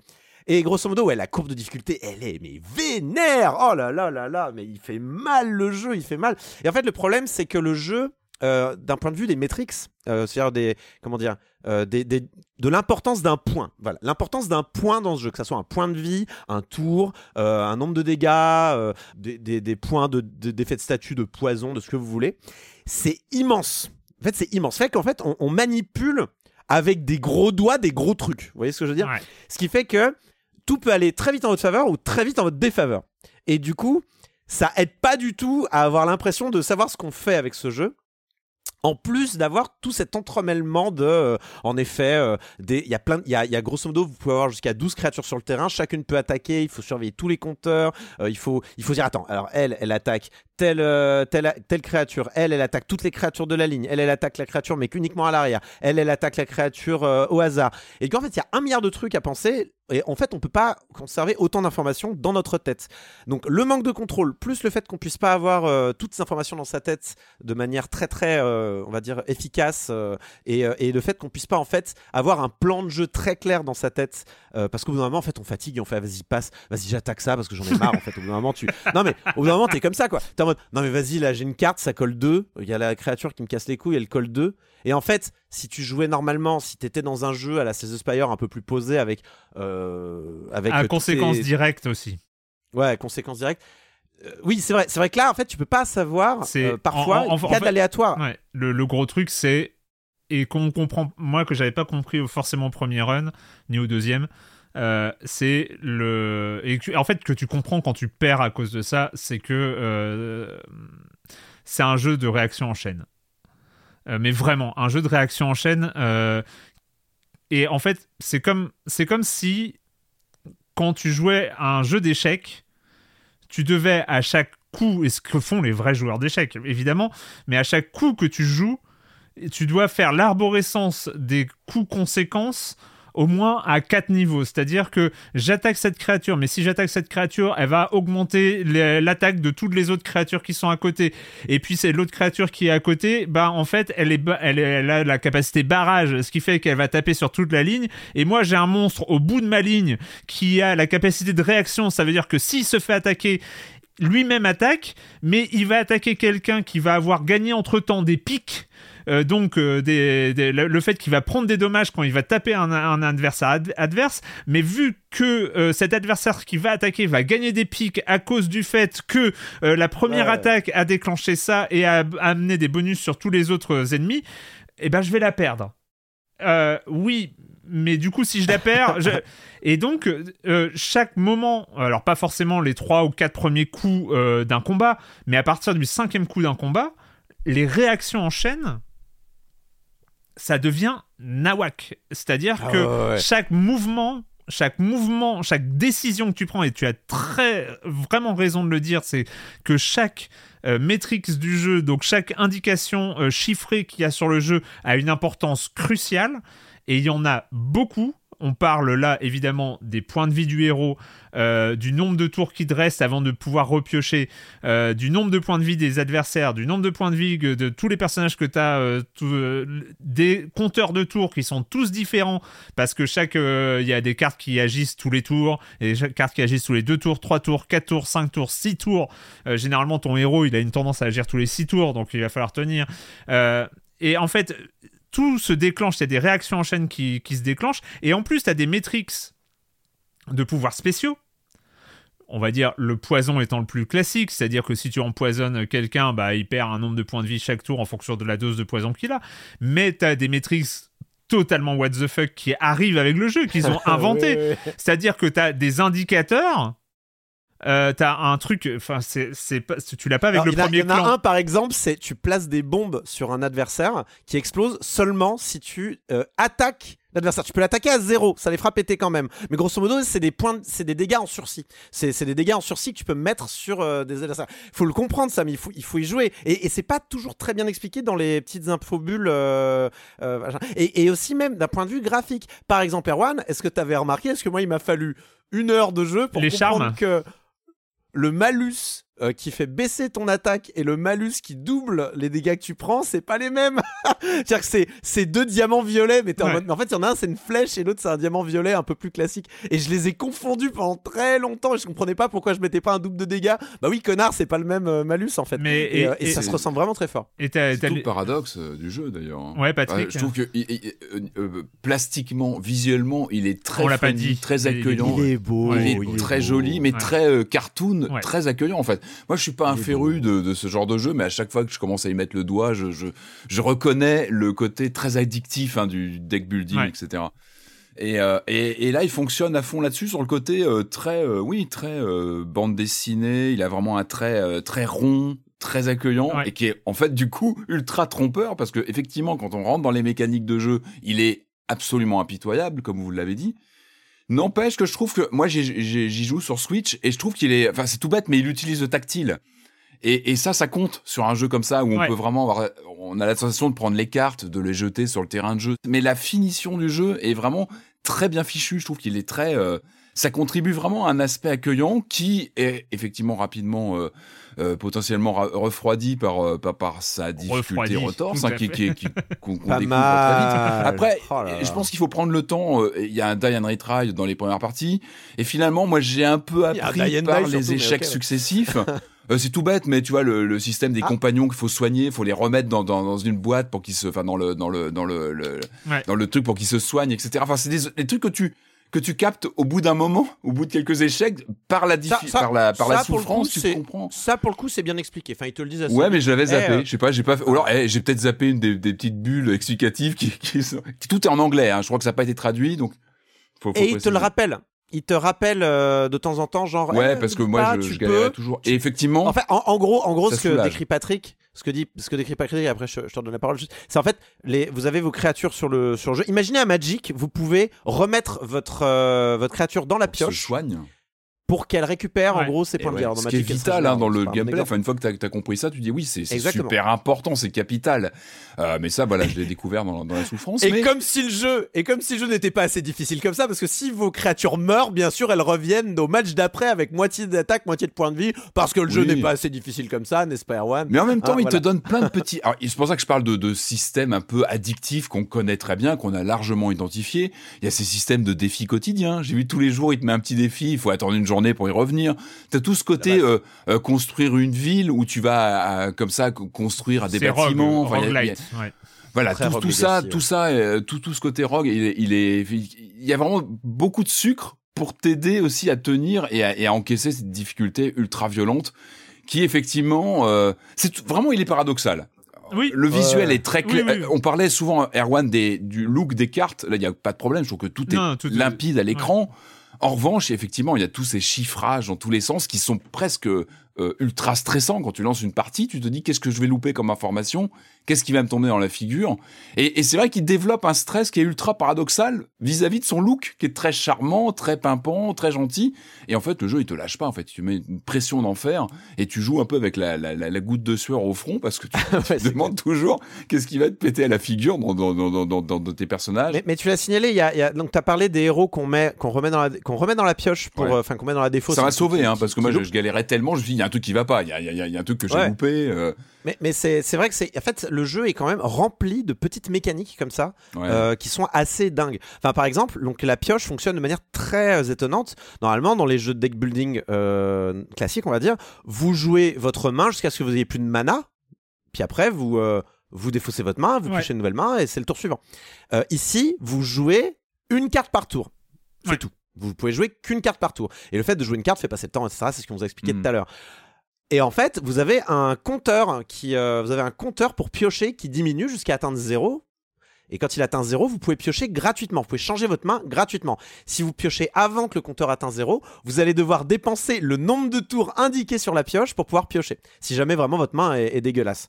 Euh, et ça, bah, je trouve ça super intéressant. C'est super chouette. Mais on est aussi un peu frustré parce que, ok, on a une main toute neuve et puis on peut jouer qu'une seule carte. Donc on est un petit peu frustré aussi.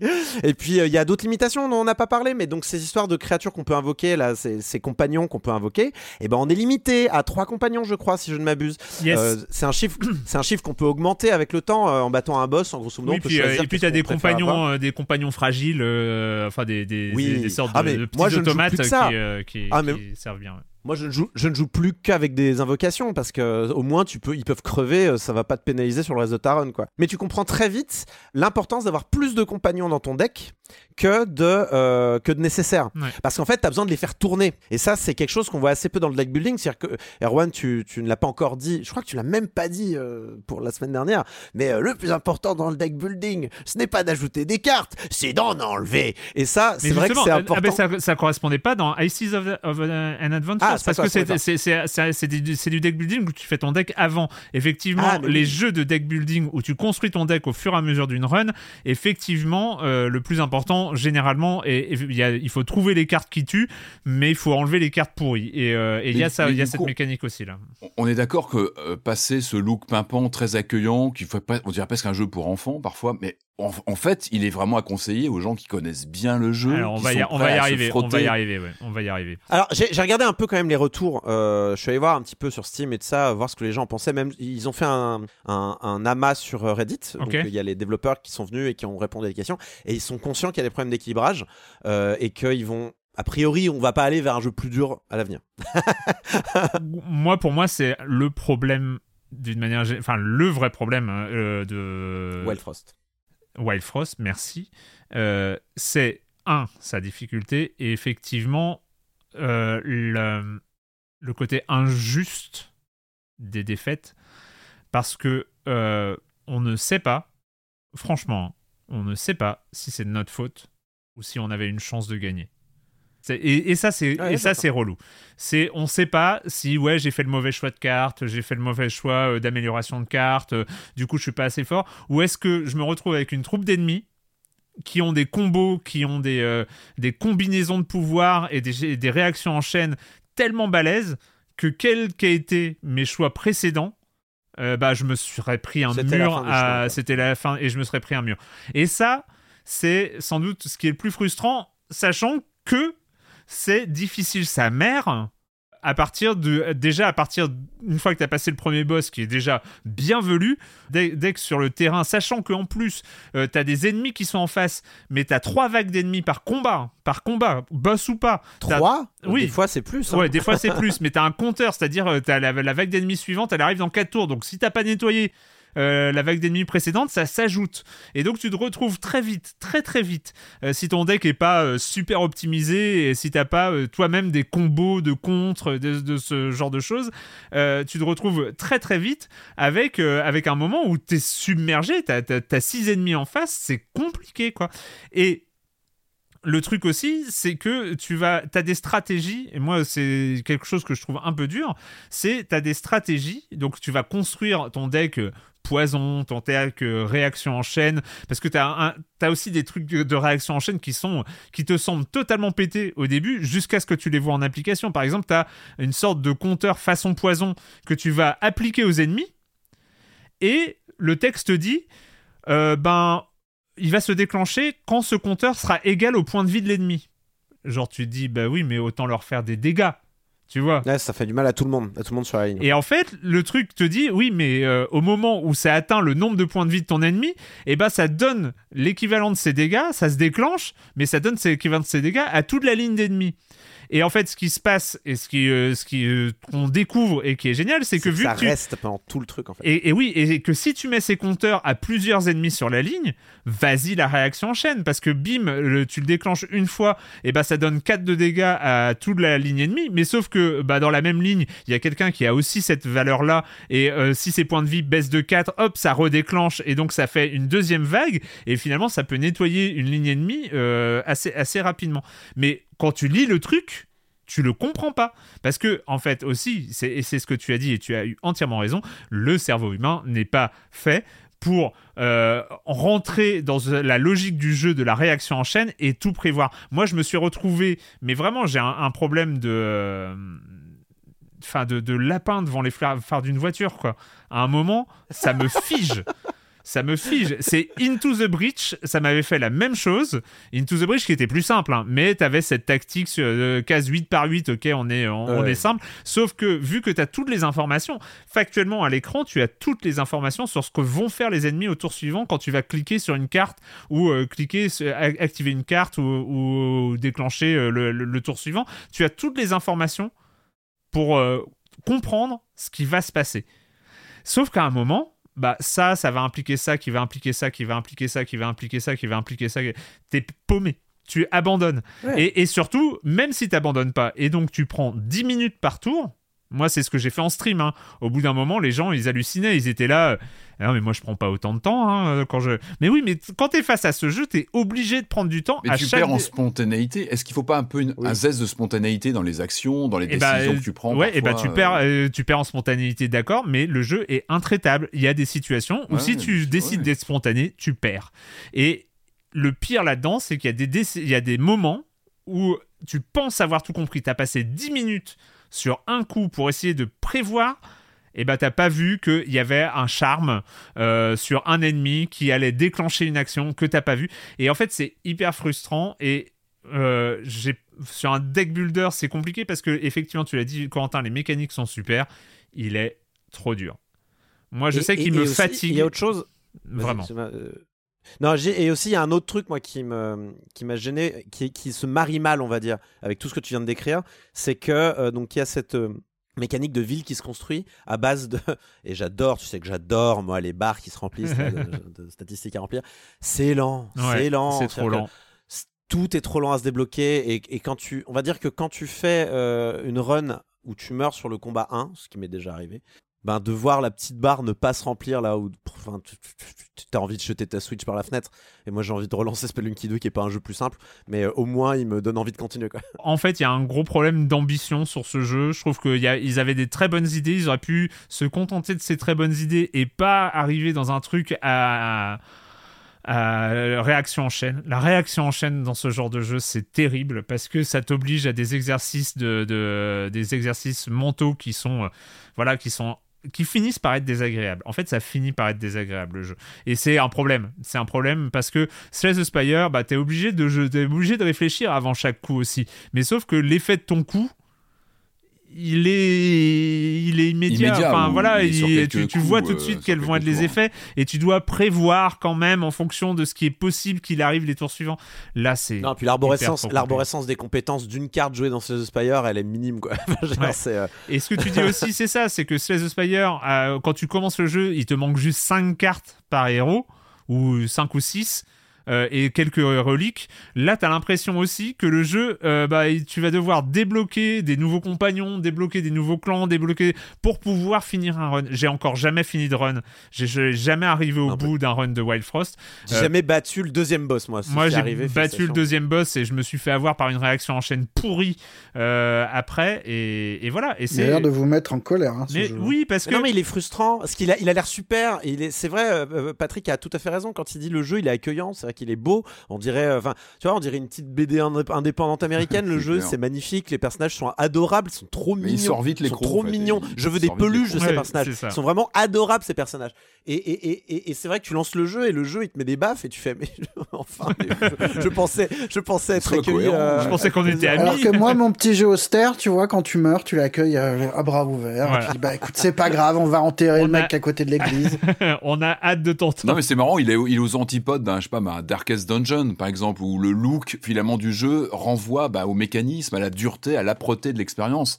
Là, il y a un côté, euh, c'est vrai que les captures d'écran peuvent franchement être trompeuses. euh, Dredge, Dredge, on va parler dans quelques, dans Oui. quelques secondes, euh, est plus accueillant alors que l'univers Oui. est, est bien plus glauque. C'est très bizarre. Mais, mais tu vois, moi je pense, je pense que s'il y a une leçon à retenir de Wild Frost, c'est viser euh, trop facile au début, quitte à rajouter des chapitres après. Ouais. Euh, parce que là, en fait, vous, vous avez visé. Regardez, Slay the Spire, qui, est- qui était en, en bêta pendant longtemps, euh, ils ont rajouté le cœur après. Et euh, c'est pas grave. Et ils ont rajouté les, les ascensions. Vous rajouterez des ascensions après. C'est pas grave. C'est pas grave ça. Euh, visez simple, quitte à ce qu'on gagne. Donnez du plaisir aux joueurs au début pour les appâter. Mettez du challenge après. Mais là, c'est vrai que le challenge est tellement difficile. Le, le mur, le mur du skill, comme tu l'appelles souvent, Erwan, Mm. il est tellement vénère. Et encore, des fois, je suis même pas sûr que ce soit du skill. Des fois, c'est juste pas possible de gagner. Il est tellement élevé que c'est juste. Ouais. Ça dégoûte, ça dégoûte. Bon. Mais je pense qu'il y a effectivement une erreur de conception euh, primordiale euh, dans Wild Mais, Frost. mais, ils sont à l'écoute, ils l'ont dit dans la mare, on, on a pris conscience que euh, c'était trop difficile, on va... Ouais. Bon, donc à, sur- à Erwan à surveiller, peut-être que ça sera, un, ça sera un excellent jeu de cartes. ça, euh, devient, dans- ça va peut-être devenir une killer app euh, après, hein, mais euh, bon, je, là, là pour l'instant, sa sortie mobile. Non mais c'est marrant parce qu'en stream j'étais vraiment emballé. J'ai fini les deux heures de stream. euh, J'avais joué un peu avant et euh, j'ai fini les deux heures de stream vraiment super. Et j'ai dit ouais j'avais pas fini mon run. Tu vois j'étais euh, tellement bien que j'avais pas pas pu finir le run et tout ça.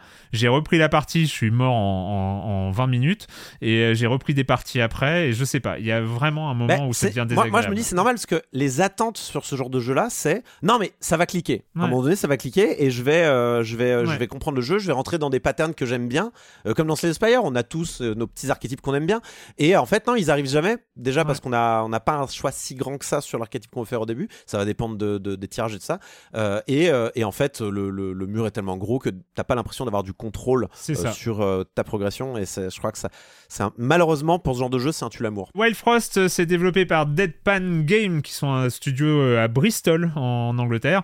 Euh, L'éditeur, c'est euh, Chucklefish, hein, que Ouais, ouais, ouais, ouais. Eastward. Euh, Pathway, et puis Wargroove 2 bientôt. Ouais, voilà.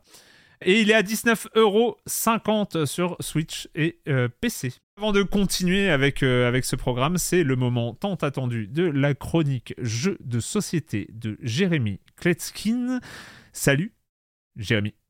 Salut Erwan, cette semaine je vais parler d'un Kickstarter qui a levé plus de 4 millions de dollars et dont les backers sont en train de recevoir les boîtes tant attendues. J'ai eu l'opportunité d'en faire quelques parties. Son nom Casting Shadows, c'est un jeu de Rami Badi qui est connu pour avoir fait euh, Unstable Unicorns dont vous avez peut-être entendu parler. Dans Casting Shadows, les joueurs incarnent des créatures toutes mignonnes qui envoient des sorts mais qui peuvent aussi évoluer et devenir des plus gros monstres bien plus puissants. En gros, ce sont des Pokémon, ça ressemble à des Pokémon, c'est euh, le style des Pokémon, ça évolue comme des Pokémon, euh, Pour ce qui est de la direction artistique, on est en terrain connu. Pour ce qui est de la mécanique, ben, on est dans une arène et c'est un battle royale et on va se taper sur la gueule jusqu'à temps qu'il n'en reste qu'un. I am the one, the only one, I am the god of kingdom come. C'est très brutal. Au centre de la table, on va poser euh, sept hexagones euh, qui vont représenter le terrain de jeu, l'arène. Chacun de ces hexagones représente un paysage particulier qui va attribuer des pouvoirs aux joueurs qui, euh, en général, vont commencer le tour dessus, mais ça peut être autre chose. Tout autour de ce plateau de jeu, on va trouver des cartes sorts qu'on va pouvoir acheter si on est positionné sur la tuile adjacente. Au début de leur tour, les joueurs vont lancer 5 dés sur lesquels figurent des orbes ou des cristaux qui permettent d'acheter ou d'activer ces sorts. Il y a une cinquième face représentant un shadow, c'est un petit peu comme de la mana qu'on va activer pour faire évoluer notre créature ou euh, utiliser leurs pouvoirs spéciaux. La sixième face représente des cristaux maudits noirs, alors pas de chance, si vous les avez à la fin de votre tour, vous perdez de la vie et vous ne pourrez pas de toute façon relancer ces dés-là. Et puis on joue 4 actions parmi 6 disponibles qui sont envoyer des sorts, se déplacer, euh, relancer les dés, etc. Bon, le jeu n'est pas super original, faut le dire, mais je sais qu'il y a de grands experts et amateurs de ce genre. Et puis il y a énormément de kingmakers, c'est-à-dire qu'on va en permanence avantager certains joueurs parce qu'on va en attaquer d'autres. Et au bout du compte, on va surtout faire de la diplomatie. Toutes les règles que je vous ai décrites précédemment, bah euh, elles sont secondaires. Si vous avez un peu de chance au dé, que vous arrivez à choper les sorts les plus intéressants, les plus puissants, bah tous les autres joueurs vont vous regarder de travers et vont vous tomber dessus. Et on se retrouve donc constamment à expliquer aux autres joueurs qu'on n'est pas si puissant que ça, et on essaye de les convaincre de pas nous attaquer. Euh, bon, c'est un peu paradoxal. Pour le reste, même si la promesse est sans doute tenue, euh, je continue à dire que les Kickstarter euh, très souvent sont décevants. Moi, j'aime pas mettre mon argent juste parce que les noms des auteurs ou des illustrateurs sont connus. Je suis persuadé qu'aucun éditeur moderne n'aurait donné sa chance à ce jeu juste en lisant ses règles et que c'est vraiment que le Kickstarter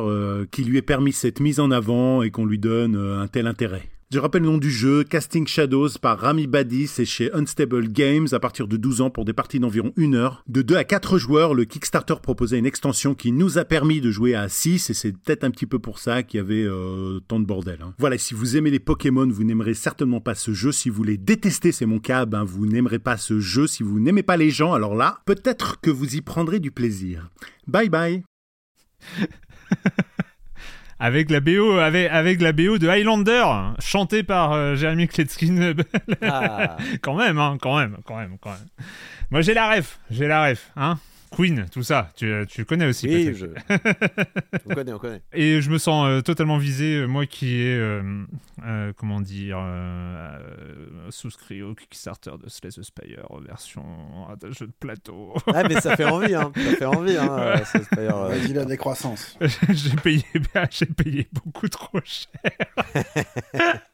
Et je le reçois à la fin de l'année. Je vous ferai un retour sur quand même la version jeu de plateau de Slay the Spire. Est-ce qu'il est livré avec des surins, Erwan, ou pas? Non, mais j'ai pris une option euh, bourse avec des pièces. Ah non. si, si, si, si, si, Ah, le client. Ah ouais, non, non, mais j'ai été horrible. J'avais honte en cliquant. Et mais ah, mais tu l'as su.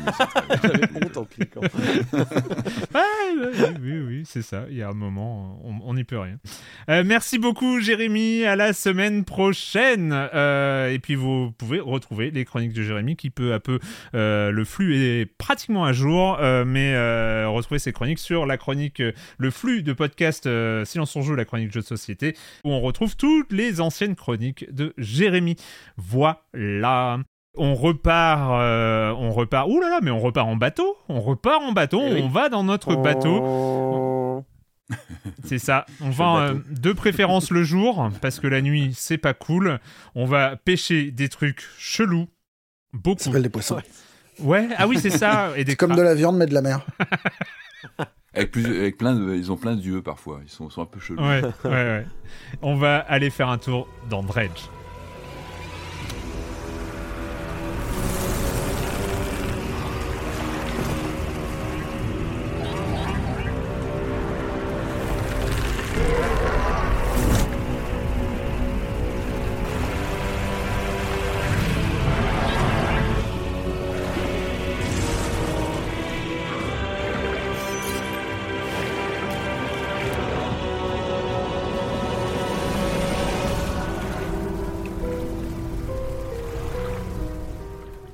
Dredge, Dredge, voilà, on va prendre la mer, on va d'abord euh, s'échouer, hein, euh, et puis on va récupérer un vieux bateau tout pourri, il va falloir rembourser nos dettes et tout ça, mais découvrir un peu les règles étranges de ce petit village euh, sur une île un peu perdue. ils ont, les gens, est-ce C'est qu'ils Animal. Crossing en fait. C'est ani- voilà, Une c'est île, des dettes, c'est choupi. c'est ça, c'est ça. Nook, euh, Nook est un peu étrange, mais euh, c'est c'est- Patrick. C'est quoi, c'est quoi la chanson? C'est pas l'homme qui prend la mer. C'est bon, bref, j'arrête pas d'avoir cette chanson. Pense à Renault. Euh, non, non, bah euh, moi c'est mon coup de cœur de la semaine, clairement. Ce, ce Dredge, euh, un vrai, vrai, vrai plaisir, une excellente surprise. C'est un de ces titres moi que j'ai pas vu arriver. C'est toi Erwan qui nous en a parlé, qui m'a dit on va le mettre au programme. Je me suis lancé et, euh, c'est un vrai plaisir. Donc peut-être le, le- ouais, le background. Donc on incarne un, un marin qui a, bah, qui a un accident, qui se retrouve sur une petite île avec son, son bateau euh, détruit et qui va être en galère évidemment, qui va devoir, euh, euh, bah, qui se retrouve accueilli par le, le maire de la de la petite île et qui va négocier le fait bah, de, de racheter. En fait, il emprunte un bateau, je crois, et puis bah il faut qu'il rembourse en fait ce, ce, ce- cette dette euh, via ses pêches. Et puis s'enclenche ce ce petit rythme euh, un peu lancinant, quotidien, de partir à la pêche avec son bateau. C'est-à-dire qu'il va falloir qu'on récupère euh, assez de poissons dans son dans un cycle d'une journée pour euh, le revendre euh, à son retour sur cette petite île et puis progressivement faire avancer son évoluer le, le, bateau en question. Alors moi c'est tout simple. Moi j'avais trouvé depuis une petite semaine j'ai un petit un petit rite. C'est-à-dire que j'y joue une ou deux heures par par soir. En fait j'ai vraiment ce jeu il m'accompagne depuis une semaine et avec justement une évolution dans, dans l'expérience que j'ai trouvé vraiment vraiment vraiment intéressante. Alors moi ce qui m'a vraiment marqué tout de suite c'est ce- c'est cette mise en situation avec cette mécanique de, de jeu assez intéressante je trouve parce que le cœur du gameplay comme on, on l'évoquait donc c'est de la pêche c'est-à-dire qu'on est vraiment sur un petit bateau qu'on va diriger et puis euh, on a une journée qui passe qui est rythmée avec euh, des heures qui passent et qui sont non pas en temps réel, mais qui sont euh, comme des tours de jeu. C'est-à-dire qu'on va avoir euh, chaque euh, action que l'on va enclencher va puiser dans le temps et on va vite se rendre compte que finalement c'est ça la vraie valeur du jeu, c'est le temps. C'est-à-dire Pas chaque journée action, de c'est chaque déplacement en fait. chaque déplacement, bah, les déplacements, euh, le fait de pêcher, parce qu'on a, voilà, on a plusieurs activités, et ça, ça va puiser dans ce, dans ce temps, ce timing, ce, ce sablier d'une journée qui passe, et on va le comprendre, va être crucial. C'est vraiment la donnée principale de, de, de lors d'une sortie comme ça. Et donc, on se retrouve avec ce, ce, ce gameplay. Moi, j'aime bien ces systèmes un peu cocktail de gameplay avec ce, ce bateau qu'on dirige, euh, qu'on va diriger sur, euh, voilà, sur, euh, au début sur cette petite, autour de cette petite île, et puis peu à peu, on va, on va commencer à pouvoir explorer les alentours, avec grosso modo une boucle de gameplay qui se qui s'installe assez vite. Donc on, manipule le bateau, on le dirige, on essaie d'éviter de, de, le fracturer contre les, récifs et autres. Et puis on va partir donc à la à la, à la pêche. Lorsqu'on identifie la présence de, de poissons, ils s'identifient par des petits stigmates visuels, hein, des petites bulles qui sortent à l'écran, et puis une, une icône lorsqu'on arrive au-dessus de de, de, de, de présence de poissons. Hop, on enclenche un mini-jeu avec euh, une sorte de mini-jeu de rythme avec selon l'outillage dont on va avoir, ça va être euh, les attraper, euh, ça va être de- de- de- d'appuyer sur au bon moment sur une sorte de rythmique. Et là aussi, le but, ça va être de gagner du temps, d'aller le plus vite possible, d'être le plus efficace possible dans le, le fait d'attraper les, les poissons en question. On va aussi avoir des activités de, de repêchage d'objets sur des épaves, etc. Et c'est moi j'ai en plus j'ai une faculté à très vite rentrer, c'est pour ça que je vous parlais d'une semaine où ce jeu m'accompagne, de rentrer dans ces mécaniques comme ça de boucles de gameplay qui sont plutôt marrantes avec comme ça différentes activités etc. Un côté euh, euh, thésauriser de l'argent parce qu'on ramène notre pêche en fin de journée et on voit cette journée de pêche hein, qui est harassante, on rentre euh, on rentre au bercail, on revend notre poisson donc on va commencer à réparer notre bateau, à l'améliorer etc. Donc ça c'est vraiment voilà moi c'est un système qui m'a tout de suite attrapé parce que encore une fois on a cette euh, cette gratification in-game. Voilà, on n'est pas sur euh, euh, sur des euh, comment dire sur des gratifications de. On a sur une gratification de gameplay automatique, c'est-à-dire qu'on va améliorer le bateau, on va on va ajouter des, des meilleurs moteurs, on va ajouter qui vont surtout nous gratifier en termes d'exploration, c'est-à-dire qu'on va commencer à pouvoir aller plus loin sur une carte parce que en fait très vite le jeu nous montre au loin, on peut avoir une longue vue, on voit des choses au loin, on devine qu'on peut euh, voilà accéder à d'autres poissons euh, ou à d'autres euh, d'autres contrées. Donc on n'a qu'une envie. Il y a vraiment, moi c'est ce qui m'a marqué tout de suite, c'est l'appel du large. Alors le mot euh, est ultra. euh, Ce qu'il faut préciser, Patrick, c'est que la nuit, la nuit, la brume, la brume tombe. Ah mais j'y viens, j'y viens. Mais moi ça m'a ça m'a ça m'a pas sauté aux yeux tout de suite. C'est ça c'est ça que j'ai vraiment adoré. C'est pour ça que je, je, parlais de cette semaine où vraiment j'ai j'ai goûté le jeu. En fait, mon premier run a été catastrophique. C'est-à-dire que je suis parti euh, appel du large, je suis parti très loin, trop loin, je me suis perdu et en fait, j'ai tout de suite affronté euh, euh, cette euh, cette nuit tombée. Alors on sait que la nuit tombée pour les marins, je ne suis pas marin, donc je veux pas je vais sûrement sortir des des, des grandes des grandes phrases complètement vides, mais on sait qu'on rentre avant la fin de la journée parce que effectivement, il faut faire attention à la visibilité, etc. Mais dans le monde de Dredge, moi, dans mon premier run, j'ai tout de suite compris qu'il se passait des choses pas très catholiques dans, dans cette, euh, dans, cette dans, dans, dans, la région, parce que dès que la nuit arrive, euh, on commence à avoir des, visions bizarres, euh, on, peut taper contre des obstacles qui apparaissent, qui n'étaient visiblement pas là. On comprend très vite, moi en tout cas sur ma première partie, qu'il se passait des choses pas très nettes le soir. Donc, lorsque j'ai vraiment commencé ma partie actuelle, j'ai fait attention. C'est-à-dire que je me suis dit, bon là, il faut vite rentrer le soir, mais évidemment, dans le l'appel du jarge, euh, le, cette envie d'explorer, on, on, se perd rapidement, euh, on perd du temps, ou alors même sur un ces mini-jeux qu'on rate, on peut louper un comment dire une un, un, une récupération d'objets ou de on récupère des planches des objets parce qu'on a pas mal de missions qu'on va enclencher comme ça sur notamment euh, sur des fouilles d'épaves avec des objets à récupérer si on loupe eh ben on perd du temps et encore une fois c'est donner du temps elle est capitale parce que c'est elle qui va faire venir plus vite euh, la nuit. Yes. Et là, attention, la nuit, tout devient dangereux.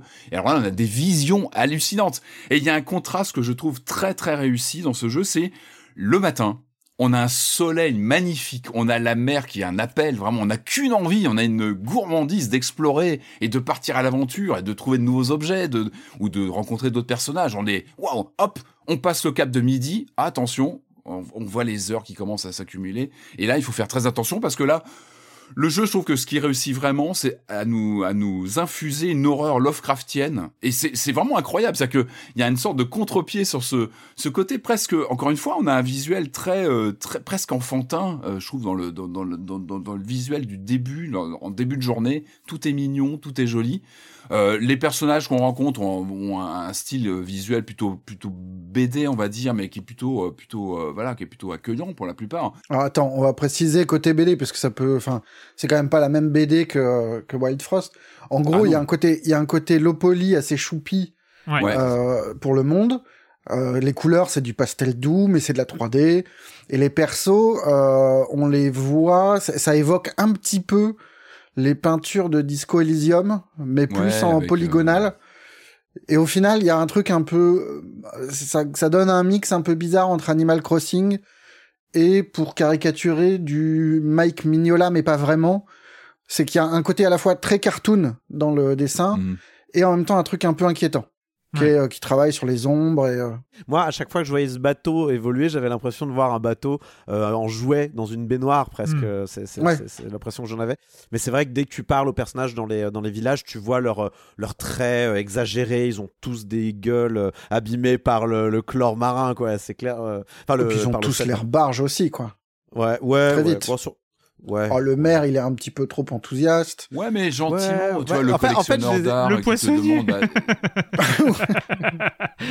Je l'ai trouvé trop fatigué, mais pas fou. Un peu, un peu abîmé par la vie, quoi. Mais Au pas bout de 30 minutes, tu, tu rencontres le docker qui, qui, commence à cracher une espèce de liquide noir.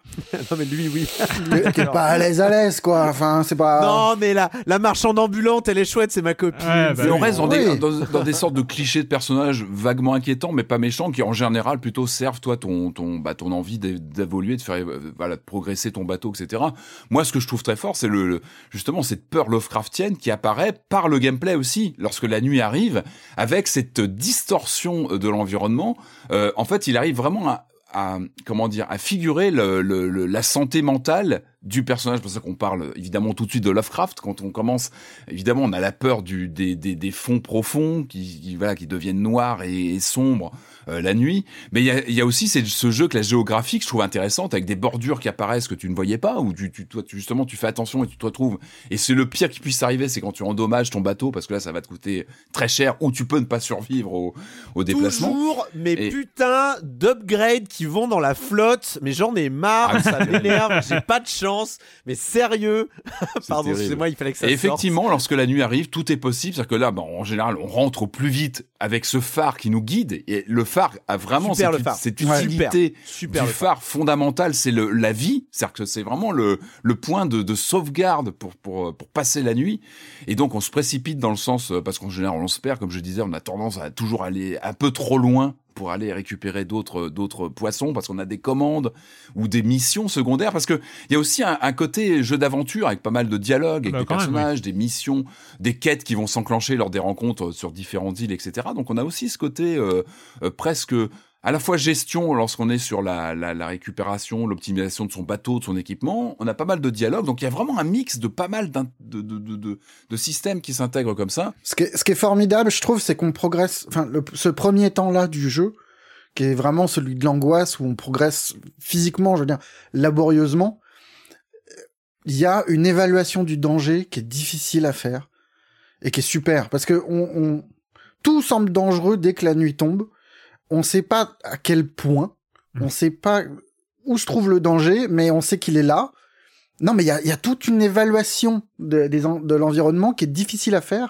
Ouais, Et- enfin, et- je me suis déjà fait manger par des gros poissons, j'ai compris le danger au Oui, tu comprends assez vite quand même. hein. Très vite, en fait, sur un premier run un peu raté, tu comprends tout de suite que tu tu t'es pas là pour rigoler T'as les- et que. J'ai les oiseaux qui m'ont piqué tout mon, ma cargaison, Mais ouais. j'ai compris où était le danger, quoi. Oui, mais tu sais pas. Oui, mais tu te fais piquer ta cargaison, mais tu sais pas jusqu'où ça peut aller. Enfin, il y a, il y a- je trouve qu'il y a tout un truc d'imagination Ah, moi, ça m'a terrorisé. hein. Qui est- Mais dans qui est ma tête, vachement hein. fort. Dans ma tête, euh, ça vachement plaisant. Et quand je me suis rendu compte, et ça, c'était très tard, qu'il y avait des nouveaux rochers oui, qui c'est n'étaient pas là le jour. Et là, sûr, je me suis dit, mais. Et je pense que c'est un des trucs. Ah, Oui, mais c'est génial. il y a des machins dans la mer. Oui, il y a des sons bizarres. Oui, il y a des trucs qui n'existent pas le jour, qui sont là dans la mer et qui te menacent et tout ça. Il y a cette menace d'issue. Il y a le mot indicible euh, cher à Lovecraft. Oui. Là, là c'est bon. T'en prends plein, euh, plein la, la tête. Mais par contre, genre, les nouveaux rochers, j'ai. Les, les nouveaux rochers, j'ai mis ça sur le compte de la marée, par contre. Hein. Moment, faut peut-être Ah pas non, non, non, non, non. surnaturel. Ah non. Ah non, non, visuellement, ils apparaissent pas pareil. Ils sont un peu plus translucides et euh, Puis tu les vois quand à deux, y t'es à a, un mètre. quand, tu un mètre. commences à perdre la raison, tu as l'environnement qui se transforme Voilà. Bien sûr. en fonction de ça. Je- moi, ça me terrorise. Mais en, en fait, ça me met dans- moi, ça m'a mis, et je pense que c'est aussi ça que tu veux dire, Marius, ça m'a mis dans un état d'esprit. Mais bien sûr. Ça a influé mon rapport au jeu pour longtemps. Euh, pour le reste, enfin, en fait, ça m'a mis dans une sorte de, de peur du noir. euh, qui est génial en fait. C'est euh, et, et où je sais pas si c'est moi qui surflippe ou Non, qui, non, non, enfin, mais le jeu voilà, est fait et- pour. et- mais c'est il y a un pour. aspect horreur psychologique euh, qui est euh, hyper fort. Ouais, parce qu'il faut, il faut anticiper ce que tu vas faire en fait. Mm. C'est, c'est tout, tout, tout revient à la mécanique du temps et au déplacement, Mm. parce que le moteur, les journées passent très très vite, Très, trop vite. très très vite, et euh, et ça ne changera qu'à mesure de de la progression du moteur du, du Ouais. véhicule, enfin du bateau. Et tout le jeu au début, c'est jusqu'où je peux m'aventurer Ouais. sans me mettre en danger en fait. Et évidemment, on va aller chercher. alors, Il y, a- il y a des petits tas de des petites bubules au loin qui nous appellent, qui disent oh Bah, ce truc-là, ça a l'air pas mal. Et il y a il y a tout un jeu d'audace euh, contrôlé qui est super super fort quoi, psychologiquement. Oui, t'as tout le temps envie. Je pense qu'il joue avec notre automatisme d'exploration dans le jeu vidéo. On a envie de voir le truc d'après, on a envie d'aller plus Bah, loin. dès que ce- tu t'aventures un petit peu en haute mer, tu vois des îles au loin, Et ouais. et forcément il y a un moment où tu te dis bah non mais c'est pas grave, je vais quand même prendre le risque et je vais quand même Et tu foncer. sais que tu reviendras pas. Des fois, tu te dis bon, bah c'est pas grave, et tu vais. te demandes tu vas voir. revenir, et des fois tu juste tu t'égares aussi. Ouais, ouais. Et, et moi, ce qui, ce que j'ai vraiment trouvé réussi, c'est la courbe de progression. On parlait d'une courbe tout à l'heure qui était, qui, qui pouvait être complètement, euh, qui pouvait te briser les, les, les jambes tout de suite. Là, c'est tout l'inverse. C'est-à-dire que le jeu, il t'apprend une forme d'économie, de prudence que tu vas régulièrement euh, euh, euh, dépasser. Mais il t'apprend justement via l'évolution de ton bateau à être un peu plus sûr de toi. En fait, à retourner tout doucement euh, justement ce contexte qui est plutôt inquiétant et, et de jouer avec et de, de, de dépasser cette crainte. C'est aussi ça, moi, ce que je, je, je, je note, c'est que effectivement, C'est un peu le défaut du jeu, je trouve. C'est que quand t'arrives dans le dernier tiers du jeu, une fois que t'as, en, en gros, pour résumer sommairement, euh, il y a cette île centrale dans laquelle on débute et la carte on l'a assez vite, hein, je crois que même dès le Oui. début. je- ouais, tout de suite, Non. je crois qu'elle est. euh, Et on a on a quatre euh, quatre îles qui sont placées aux points cardinaux de la carte. Une fois qu'on a fait les deux premières, qu'on a compris un peu comment le jeu fonctionnait, parce que on parle de missions, d'objectifs secondaires, tout ça ne s'affiche pas en fait. Il y a, y, a, y, a, y a pas d'indicateurs qui nous disent où aller. Euh, les missions secondaires, les premières sont très très simples et très faciles. C'est des objets à à, donner, en comprendre. général, Là, hein. Sauf pour À la quête principale quand même. Voilà, la quête principale, l'enjeu, ça va être de comprendre ce qu'on vous, ce qu'on te demande en fait. Hmm. En- ah bah moi j'ai mis un peu de temps avant de réussir à piger euh, ce qu'ils attendaient de moi, euh, où fallait que j'aille pour euh, pour réaliser les trucs. Je trouve ça assez balisé dans le sens où euh, il t'indique un endroit, il va y avoir un problème, un personnage sur place te dit quel est le Oui, oui. problème, du coup faut trouver la solution au problème. Enfin, Par ailleurs, il y a un ordre, il y a un ordre pour dans lequel faire ces îles euh, qui t'est indiqué et euh, Moi, j'ai perdu énormément de temps juste à passer mes journées à aller pêcher, euh, thésauriser, à augmenter mes finances pour. euh, ah mais il y a un vrai plaisir j'ai de collectionniste à essayer J'ai d'avoir. dû euh, faire, euh, je sais plus, j'avais j'avais 35 jours in-game de, voilà, comme ça, d'aller faire ma pêche tous les jours, de rentrer la sueur au fond en disant vite, vite, vite, vite, il fait nuit, et puis hop, de, de revendre mon poisson, d'améliorer. J'ai passé un temps fou et je pense que tu peux esquiver Surtout que le poisson ça. il pourrit quoi. Mais moi, j'étais, Donc, il faut vite j'étais dans du, dans du roleplay. Et c'est vrai que les poissons que tu récupères, plus tu avances dans le jeu, plus ils sont inquiétants, en fait. Il y a, il y a, là aussi, il y a un mini-jeu. T'as une sorte de mini-jeu à la Resident Evil. On passe un coucou à Julie. De, de cale, ran- ouais. ranger tes poissons, tes objets dans ta cale. oui, et, oui. et ça, c'est génial. Oui, Enfin, oui, oui. mais ça, c'est et moi, Diablo ça- 2, moi, hein. j'ai pensé à Dome Keeper. Dome Keeper, on en avait parlé il y a quelques quelques mois de ça, avec cette imbrication ça de différents gameplays. Et là, on est on est vraiment là-dedans. Euh, la navigation reste capitale sur la gestion de se déplacer sur la carte. Ensuite, tu as les séquences de du coup de plongée, enfin de, de, de pêche. Tu as le, fait de remonter des objets de d'épave avec ses mécanismes, etc. Tu as l'organisation de ta cale avec euh, euh, un, inventaire la Resident Evil que tu vas essayer de bricoler. Des fois, tu es obligé de rejeter du poisson à la mer parce que t'as plus de place si t'es parti un petit peu loin. Donc il y a ça aussi dans l'économie de déplacement. Il y a aussi une cale qui est limitée en, taille et en. Il faut prendre tous ces, ces paramètres en compte. Et je trouve que cette imbrication comme ça de mini-jeux euh, très instinctifs, euh, très très sympa à jouer, euh, sur lesquels tu peux aussi apprendre en rythmique à, à être un peu meilleur, à faire attention. Bah, tout ça te, te donne une sorte d'expérience cocktail qui, qui, qui est franchement euh, vraiment attachante. Je trouve qu'il y a vraiment quelque chose qui fonctionne très très bien. D'autant que ça ajoute des pouvoirs entre guillemets euh, une fois qu'on progresse dans la quête principale et euh, Bien sûr. il y a un petit équilibre à trouver aussi là-dessus qui est plutôt sympa. Corentin, Et je l'ai kécro le jeu. Je l'ai kécro, mais en. Je l'ai fait en une session quasiment. J'ai du Ah ouais début à la fin en une session. Vraiment, je, je suis tombé dedans, mais comme un poisson dans l'eau, justement. Euh, c'est euh, c'est euh, c'est terrible. C'est-à-dire, je l'ai lancé, j'ai joué 5 heures, j'ai cligné des yeux, j'ai fait comment ça, j'ai joué 5 heures?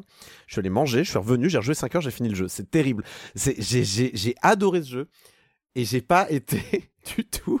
J'ai pas du tout eu peur. Au contraire, j'étais un peu en mode. J'ai tout rationalisé d'un point de vue euh, petite entreprise de pêche. euh, Ouais. alors comment j'obtiens le filet qui va bien, comment j'obtiens les moteurs qui va bien. J'ai, tu tout- on a toutes les cases là pour le moteur. euh, je les ai remplies du, moteur unique là Aquajet Mm. individuellement pour aller à balle vite. Et franchement, j'ai tuné mon bateau. T'aurais vu le truc, franchement. J'ai mis les blasts à l'arrière, c'était magnifique. J'ai mis le, le RGB presque qui manquait sur mon bateau. Non, je plaisante. mais, non, mais il y il y avait le côté genre mon petit bateau, il est magnifique, il est super bien. Et je dis pas que c'est, euh, je dis pas que c'est la manière dont il faut le jouer. Je dis pas que les autres manières de, de le jouer sont pas bien. Je dis pas que qu'être inquiet euh, de, de l'aspect très Lovecraftien et des poissons dégueulasses qu'on peut pêcher. Mais honnêtement, je voyais la gueule des poissons dégueulasses, ça me faisait rigoler. Et en plus, j'étais en mode, hé, hé, profit, hé, ça va revendre cher, ça, ça va être bien. Euh, mais après, j'ai été séduit aussi par l'aspect Lovecraftien euh, qui, qui fait très envie, la quête principale qui est très inquiétante également. Que en fait, euh, il m'a fallu une journée pour comprendre en fait ce, ce qui est l'évidence de ce qui est présenté euh, devant le, le joueur. euh, on pourra en reparler Marius si tu veux, mais il y a un truc qui est évident que j'avais pas compris. euh, voilà, parce qu'en fait, euh, même les petits textes, je les lisais pas nécessairement. euh, je, moi, j'allais, j'allais euh, point A, point B, parce que juste ça, ça m'apportait tellement de plaisir en fait. J'ai, pas de remarques particulièrement sur le texte. C'est juste que moi, je n'ai pas consommé les textes qui étaient présents dans le jeu. Euh, j'ai, euh, juste, je veux aller à l'île là-bas, je veux continuer. J'étais dans Wind. Waker. J'étais dans Wind Waker. C'était euh, dingue. Et je trouve que une des forces les plus euh, évidentes du jeu, c'est sa capacité à avoir un monde euh, de pile la bonne taille. C'est vraiment, il a un monde Ouais. qui a exactement la bonne taille pour un jeu de cette ampleur-là, et qui, grâce à, on en a parlé à son phare central, qui permet de toujours avoir un repère, permet à tout moment, sans avoir regardé la carte, de savoir par où je veux aller si je veux aller à telle île. Parce qu'en effet, il y a grosso modo euh, quatre îles aux quatre coins de la map, plus l'île centrale, plus quelques îles un peu isolées euh, euh, entre, les, entre les archipels principaux. Et du coup, bah, on n'a pas vraiment besoin de regarder la carte, sauf cas exceptionnel, sauf euh, vraiment revérifier une destination, ou alors parfois on a des cartes au trésor, on veut savoir où il faut aller, ce genre de choses.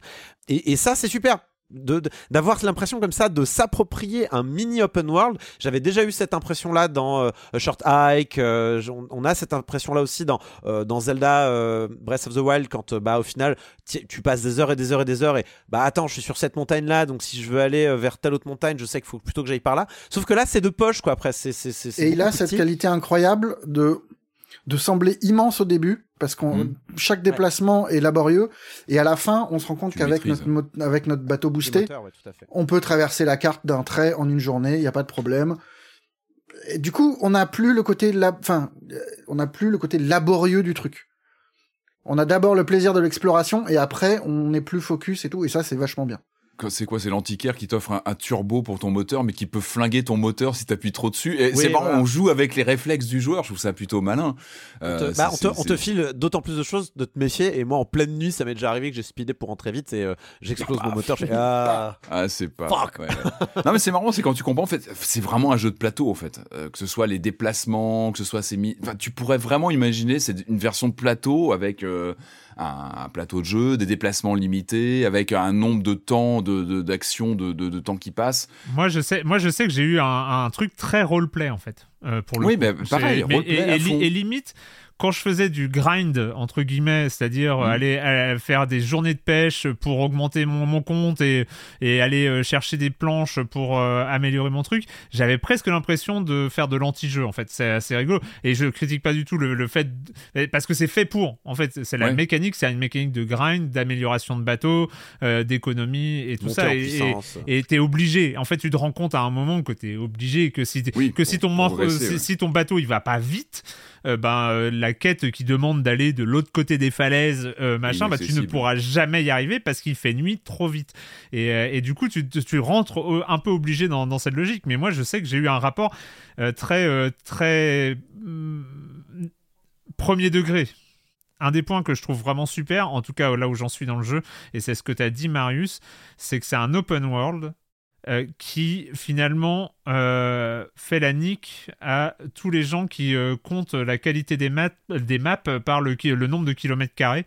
tu vois, il faut être le plus grand, le plus immense, avoir 50 km par 50 km pour être un vrai open world et tout ça.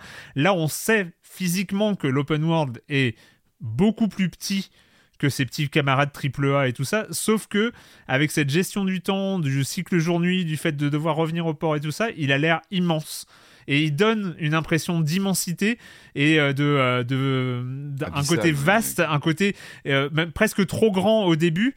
Et, et je trouve ça génial qu'il soit trop grand au début et que tu te rends compte assez vite qu'il n'est pas si grand que ça, mais il est grand dans ta tête en fait et, et je trouve ça il, super. Il est intimidant en fait il intimide au début et en fait on, on l'apprivoise on le on, le comment dire on le dresse presque enfin, je sais pas comment dire mais on le on, se l'approprie et il rétrécit c'est vrai que ce que tu disais Marius c'est vrai il rétrécit comme, comme un pull au lavage au fur et à mesure que ton bateau va vite, que euh, t'en as plus peur en fait tout simplement. Et c'est vrai que on arrive dans chacun des archipels qui ont chacun un peu leur, euh, on va dire leur euh, raison d'avoir peur. Enfin, ils ont chaque archipel a un petit peu sa malédiction d'une certaine manière, et euh, mais elle est différente et il faut l'aborder de manière différente à chaque fois et, ça demande aussi de, résoudre des problèmes de manière différente. Mais du coup, ça invoque à chaque fois quand même quelque chose de, de bah, toujours les mêmes idées d'avoir peur des gros monstres des fonds marins et ce genre de choses. Mais euh, à, chaque fois, il, grandit un peu parce qu'il faut redécouvrir un archipel, et puis il rétrécit, et puis il réagrandit, puis il rétrécit. Puis au final, euh, après, on va vite, on pêche plein de poissons, on a le chalut, on n'a même plus besoin de pêcher, et puis euh, c'est quand même vachement bien. Et pour, revenir 5 secondes sur Lovecraft, c'est vrai que c'est un peu la tarte à la crème du jeu vidéo, mais euh, il est si, si, si, souvent mal compris et, euh, ah bah réduit à des créatures que c'est là, là, ce qui est Lovecraftien presque, c'est la façon de d'angoisser sur ce qui vient. Et sur ce qu'on voit, qu'on va dans le mur et et de pas savoir exactement comment l'éviter et comment comment échapper à tout ça. Et, et la fin à ce titre-là, enfin les fins sont pas mal. La manière dont dont il joue avec nos sens, c'est très Eternal Darkness. Et là, je sors la carte Eternal Darkness sur l'arrivée de l'horreur. Et c'est aussi un cas d'école. Pour ça, il faut pas en dire trop, mais la survenue de l'horreur dans ce jeu, elle est, Mm. elle est, elle est très très bien fichue et même mis en C'est scène. la peur d'avoir est- peur. C'est la peur d'avoir peur Mm. plus que la peur en fait. Et, exactement. Et, et de mourir aussi. Enfin, il y a aussi la crainte de perdre euh, ton, équipement, euh, tout ce que tu as. Donc Bon, le jeu, il, il- plus il vénère, pose ouais, aussi voilà. des enjeux. euh, voilà. Ça s'appelle Dredge. Je pense qu'on vous a fait suffisamment envie. Ouais, c'est trop bien. Jouez-y. jouez à Dredge. Le développeur c'est Black Salt Games. Il est édité par Team 17. Euh, Ils il sont est à- néo-zélandais, on en a pas si souvent. Euh, bah oui, c'est vrai, c'est vrai. Euh, il est à 25 euros et il est disponible où, euh, Corentin Je sais, je- PC, console et Switch, il est partout. Eh ben voilà, il est partout, donc vous avez aucune excuse. Jouez à Dredge. On va finir, euh, on va finir ce- cet épisode de Jour. Nous avons encore deux euh, petits jeux. euh, Non, non, non, non, non, non, non. Un grand jeu. voilà, le mec il est vexé parce que j'ai appelé. non, euh, non, euh, non, non, non, non, non. Donc la suite du programme va arriver, mais comme d'habitude, s'il y a de la pub, c'est maintenant. Hiring for your small business? If you're not looking for professionals on LinkedIn, you're looking in the wrong place. That's like looking for your car keys in a fish tank.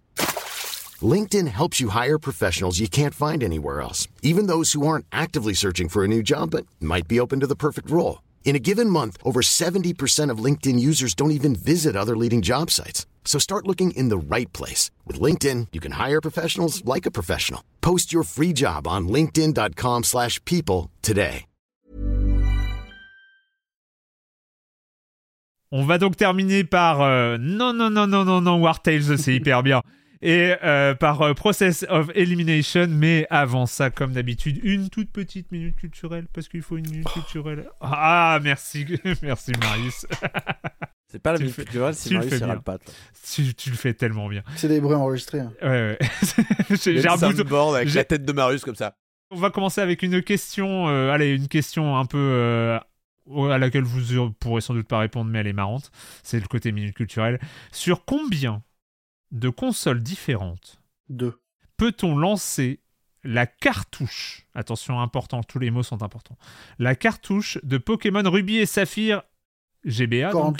Et évidemment, sur combien de consoles et quelles sont-elles? Alors, on, on compte pas euh, toutes les variantes euh, de DS par exemple? Si, bien sûr, on compte toutes les Oh variantes. non, euh, t'es chiant. Bon, alors Game Boy Advance, Game Boy Advance SP, Game Boy Advance Micro, DS, DSi, euh, DS Lite. Pas DSi, elle tournait pas dessus. Ah, et elle a plus le port cartouche. Donc euh, voilà, je m'arrêterai à DS, euh, DS Lite. Voilà, donc tu en as 5. Ça doit être ça, j'ai pas compté. Tu en as 5. ah non, non, non, non, Game Boy La Player. Game Boy Player euh, sur GameCube. Oui, C'est vrai. 6. Ah non, il y en a encore. euh, attends, attends, attends. Euh, il y en a encore. Peut-être les dernières qui manquent. Attends, mais tu confirmes qu'il y en a qui manquent ou tu me trolls là? Il en manque 3. La Game Boy Micro, non? Elle- Non, il l'a dit la. Game Boy, mais la GBA micro. L'IQ, un IQ euh, chinois, non euh, Possiblement. C'est qu'est-ce que tu appelles un IQ euh, chinois? Bah, c'est c'est les versions de consoles Nintendo qui sont sorties qu'en Chine et qui Non. peut-être certaines pouvaient lancer de l'HBA. Non. Alors attends. euh, euh, on compte les versions des maths Non, cartouche. et tu comptes pas les remakes? La cartouche de Pokémon Ruby Saphir GBA. Ouais. Et le- Euh, Alors il y en a un, mais- il y en a un, je, je vais vous le dire parce qu'il est super. C'est le Vistéon Docable Entertainment featuring Game Boy Advance. C'est un lecteur DVD qui était sorti avec un lecteur GBA euh, intégré. Euh, Hein C'était euh, sous licence Nintendo. hein. C'était un, un lecteur DVD portable avec, avec un, C'est avec un. indispensable, ce truc. Donc celui-là, je, vous- je vous le laisse. Nous avons aussi la Panasonic Q. Eh oui. Ah mais c'est à ça, putain mais c'est pas le IQ, c'est le Q. Ah, pardon. Ouais, oui, excuse-moi. ouais, mais je ouais, pense Moi, à le compterais, hein, franchement. Oui, on va dire, on va dire, on va dire que t'as mais le elle, elle avait pas de quoi lire les jeux euh, GBA. Bah, il me semble si, si, il me si, semble si, que si. c'était euh, GameCube GBA, c'est ça? Oui, je crois. Et, et, et, et, et il nous reste le neuvième, euh, le neuvième support où on peut utiliser sa petite cartouche euh, GBA de Pokémon. Et bah c'est la Wii avec la Pokémon Box et le câble GBA euh, qui permettait de faire tourner des cartouches GBA. Alors, Voilà. Je ne connais pas, mais je suis très curieux. Pokémon Box. Pokémon Box Hein pour la Wii avec un câble GBA. Ah mais attends, Pokémon Box, le jeu Pokémon Box. J'en sais rien, moi je lis les... les... Mais, je non lis- mais tu as besoin d'une GBA, mais t'as besoin d'une GBA. Enfin c'est c'est stupide. C'est- Tu branches ta GBA sur une GameCube, donc t'as besoin d'une GBA. C'est bizarre. Pokémon Box c'est un jeu. C'est un jeu que j'avais. C'était pour stocker des Pokémon euh, sur euh, sur carte sur euh, carte mémoire GameCube. Donc c'est bizarre de dire que c'était un un, un support. Ah là là, tu contestes en plus, euh, c'est pas possible. non mais c'est chelou. Mais euh, peut-être peut-être j'ai peut-être la peut-être la question est tournée de manière à ce que ça marche. Je je- j'avoue, je faudrait que je faudrait que j'étudie. ok. Euh, GBA Link, euh, GBA Link, euh, GBA bon, bon, bref, euh, je, je sais pas, j'ai atterri sur AliExpress, je sais pas ce que je fais là, c'est n'importe quoi. Non, parce que si c'est ça, moi aussi, je peux trouver. Alors, oui, alors tu peux acheter la, la machine pour dumper les cartouches. Je peux lancer la cartouche. Ça. avec, tu vois. C'est c'est chelou comme façon de. Arrête de contester. Mais bon, Merci. Donc c'était intéressant. C'était intéressant. La question était de Bal42. Et une question pour finir de Kellan Flighter. On connaît. Et là, je pense que c'est plutôt pour toi, Patrick, mais je sais pas. je sous-estime tes camarades. Peut-être que Marius va nous sortir la réponse euh, de sa manche. On connaît beaucoup les jeux Batman, développés par Sunsoft, en particulier sur NES. Mais le jeu que Sunsoft a développé sur PC Engine est un peu différent dans un genre totalement inattendu pour la licence. Pac-Man. Quel est ce... Pardon? Un Pac-Man-like. Bim bam Ouais, non, boum. mais je- Et il le savait. Mais quel ouais. talent, mais quel talent, mais oui, Il adore le, Batman. Il adore Batman. Mais c'est un Bat- reskin, je crois. Ça doit être un reskin d'un jeu. Et, le euh, Batman de Sunsoft sur le PC Engine est effectivement, effectivement une variation, un jeu de labyrinthe façon Pac-Man. Bravo. Bravo. Je, ne- je, je- voilà, tu m'enlèves les, les mots de la Bah, bouche. la, catégorie, la catégorie des Pac-Man-like, elle était très répandue. Enfin, le Alien euh, de Fox Interactive était une sorte de Pac-Man déguisé, mais avant. Et c'est vrai que le Batman peut surprendre parce qu'il est en. il La filiation 90. Alien Pac-Man est assez, euh, assez naturelle. hein. Batman, Ouais. Pac-Man, c'est bon, sauf le nom, c'est vrai que c'est proche, mais euh, c'est peut-être pour ça. Mais en tout cas, oui, oui, non, le Batman, ouais, c'était un, un joli euh, Pac-Man-like. Et, et du coup, j'ai une question. Est-ce qu'ils ont sorti Miss Batman du coup après ou pas? Très bien, bravo. C'était la Minute Culturelle, vous pouvez la retrouver sur euh, le fil de discussion Minute Culturelle dans le salon DevTest du Discord de Silence on joue. Euh, évidemment, je ne sélectionne pas toutes les questions qui sont posées, c'est un jeu perpétuel entre euh, les auditeurs et les auditrices de Silence on joue. Et faites-nous vos plus beaux artworks de Miss Batman. Miss Batman. Ah non, tu ouvres les portes de l'enfer. Pas le droit d'utiliser de, de. de générateurs euh, 100 000 journées, s'il vous plaît. mid-journée. Voilà. Là, on repart à l'aventure. Et est-ce que la formule partir à l'aventure dans un jeu vidéo a déjà eu plus de sens, plus de euh, concrétitude que pour celui-là Je ne sais pas. Parce que nous allons partir vraiment à l'aventure avec une troupe d'aventuriers amateurs. Ils commencent, hein, ils ils sont débutants hein, dans, l'exercice. Euh, et on va découvrir plein de choses avec eux. En tout cas, tu as découvert vers plein de choses. Euh, Marius, on va parler de War Tales.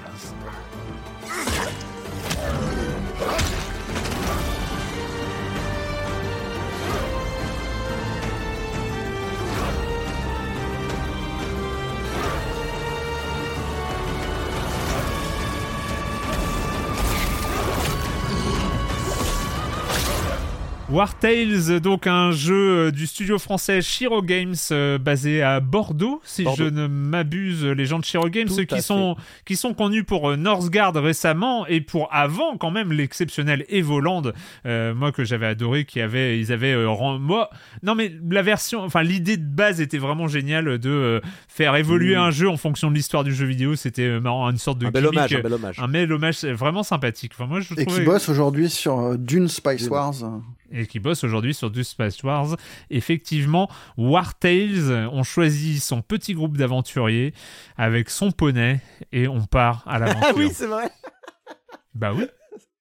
Non, non, mais j'aime bien l'idée quand même qu'on part à l'aventure de guerrier, avec notre poney. Ça Eh ouais, mais ton poney, une fois qu'il a clamsé, euh, t'es foutu. C'est ça. Ah, J'en ai pris deux, moi, au cas où. War Tales, Marius. Eh ben, c'est le jeu de révolte paysanne qu'on attendait tous. War Tales. c'est quoi? C'est un open world avec une progression et une mécanique de RPG, des combats en tactical, et on rajoute, parce que petit assaisonnement, euh, de l'exploration en mode survie, c'est-à-dire qu'il va falloir manger, il va falloir payer sa petite troupe, et, euh, et quand on parle d'inventaire et de poids d'inventaire, là, ici, c'est important, parce qu'il faut gérer euh, c'est, sa, sa petite nourriture, mais Même aussi... le poney euh, ne peut pas tout porter. voilà. Wartel, c'est un peu le petit frère de Battle Brother, qui est un jeu moche, archivelu, méchamment méchant, et, euh, et qui m'a toujours fait envie et trop peur pour le lancer. Et Mhm. là, quand, on, quand, quand j'ai vu le truc émerger, genre, euh, Hey, c'est un peu comme, c'est un peu pareil, machin, mais en plus, en plus sympa, hop. Hop. Parce que, parce que Wartel, c'est difficile, mais pas trop, et surtout, ça permet, on peut l'investir exactement comme on veut. Déjà, techniquement, parce qu'il y a, Il y a un équilibrage qui se fait complètement à la volée. Enfin, on, peut faire ce qu'on veut avec euh, le survival. Enfin, la partie survie, on peut euh, l'adoucir si ça, si ça nous pèse trop. Les combats, on peut euh, les régler sur différentes molettes de, de difficulté et même le, un truc très bête de, de progression. Le jeu offre soit une progression par zone avec des niveaux de difficulté calés en fonction de, de l'exploration géographique ou une, euh, une difficulté qui évolue en fonction de son personnage à soi, ce qui permet plus de de, de, de projection euh, dans l'univers quoi. Mais surtout s'il permet, je trouve, d'habiter le monde à sa guise, c'est parce que bah, c'est comme un XCOM que sa petite troupe, on va l'investir soit en fonction de ses de son imaginaire personnel, et euh, moi, assez vite, je, je- je retombe dans mes travers de, de XCOM. XCOM, je me souviens d'avoir traversé le jeu en, en ayant recréé tout l'univers des éditeurs manga euh, français. Donc, euh, ils avaient chacun leur petit bonhomme. Là, j'ai refait le service culture de Libération avec euh, les chefs, les, ce qui rajoute une, une un- petit degré de difficulté. C'est-à-dire quand on, re- quand, quand on regroupe, quand, quand on embauche des gens, il faut, il fallait que je trouve euh, des bonnes, les classes qui m'allaient parce que euh, y a un moment où il faut être complémentaire, mais il fallait aussi trouver euh, le bon sexe qui correspond aux personnes du service et tout. Donc c'est une petite perversion qu'on a, qu'on qu'on peut se rajouter ou pas. Tu devais Euh, payer tes chefs. Ouais, c'est vrai que c'était un peu bizarre, mais déjà le jeu offre le, c'est rien du tout, mais c'est super plaisant. C'est euh, qui on est. Est-ce qu'on est, euh, est-ce qu'on est des bandits en fuite? Est-ce qu'on est genre des gardes du corps de marchands? Est-ce qu'on veut devenir des voleurs cannibales? Ou euh, moi, moi, c'était vraiment euh, des paysans qui cherchent une meilleure vie et qui qui qui vont se débrouiller avec ça. Et on arrive sur sa petite carte. On a des paysans qui qui qui progressent euh, lentement. On a la carte, il y, a un brouillard de guerre. On est paumé. On est sur un petit chemin de terre. On a euh, quatre personnes euh, un peu plouques et on se balade sans mission parce que les quêtes, il faut les trouver soi-même. Alors on suit ce petit chemin de terre. On arrive à la ville. En chemin, on se fait attaquer par des bandits. On arrive à survivre. On se fait attaquer par un pack de loups. Bah là. La chroniqueuse théâtre se fait bouffer, on l'enterre pas loin de la ville, c'est pas de bol. Et puis on arrive à la ville. À la ville, bah, c'est le soulagement. euh, Il y a des gens, il y a un marché, donc on peut acheter euh, de la nourriture pour essayer de tenir un peu plus longtemps. Il y a un herboriste et on comprend qu'il y a une petite table d'herboriste et que notre troupe, euh, non seulement ils ont des classes. Alors moi j'avais deux deux lanciers, des mecs avec des fourches parce que c'est des paysans, une brute qui a une grosse masse d'armes et euh, et puis un, un mec avec un bouclier machin. Mais à ces classes qui servent vraiment pour le combat se rajoute toute une mécanique qui est super de job. Et en fait, à chaque personne, on peut attribuer un boulot. Il y en a un qui pourra devenir le pêcheur, il y en a un qui va devenir herboriste, l'autre le forgeron du groupe. Euh, moi, j'étais le cuisinier du groupe, ce qui est un très mauvais move. L'autre, le secrétaire de rédaction.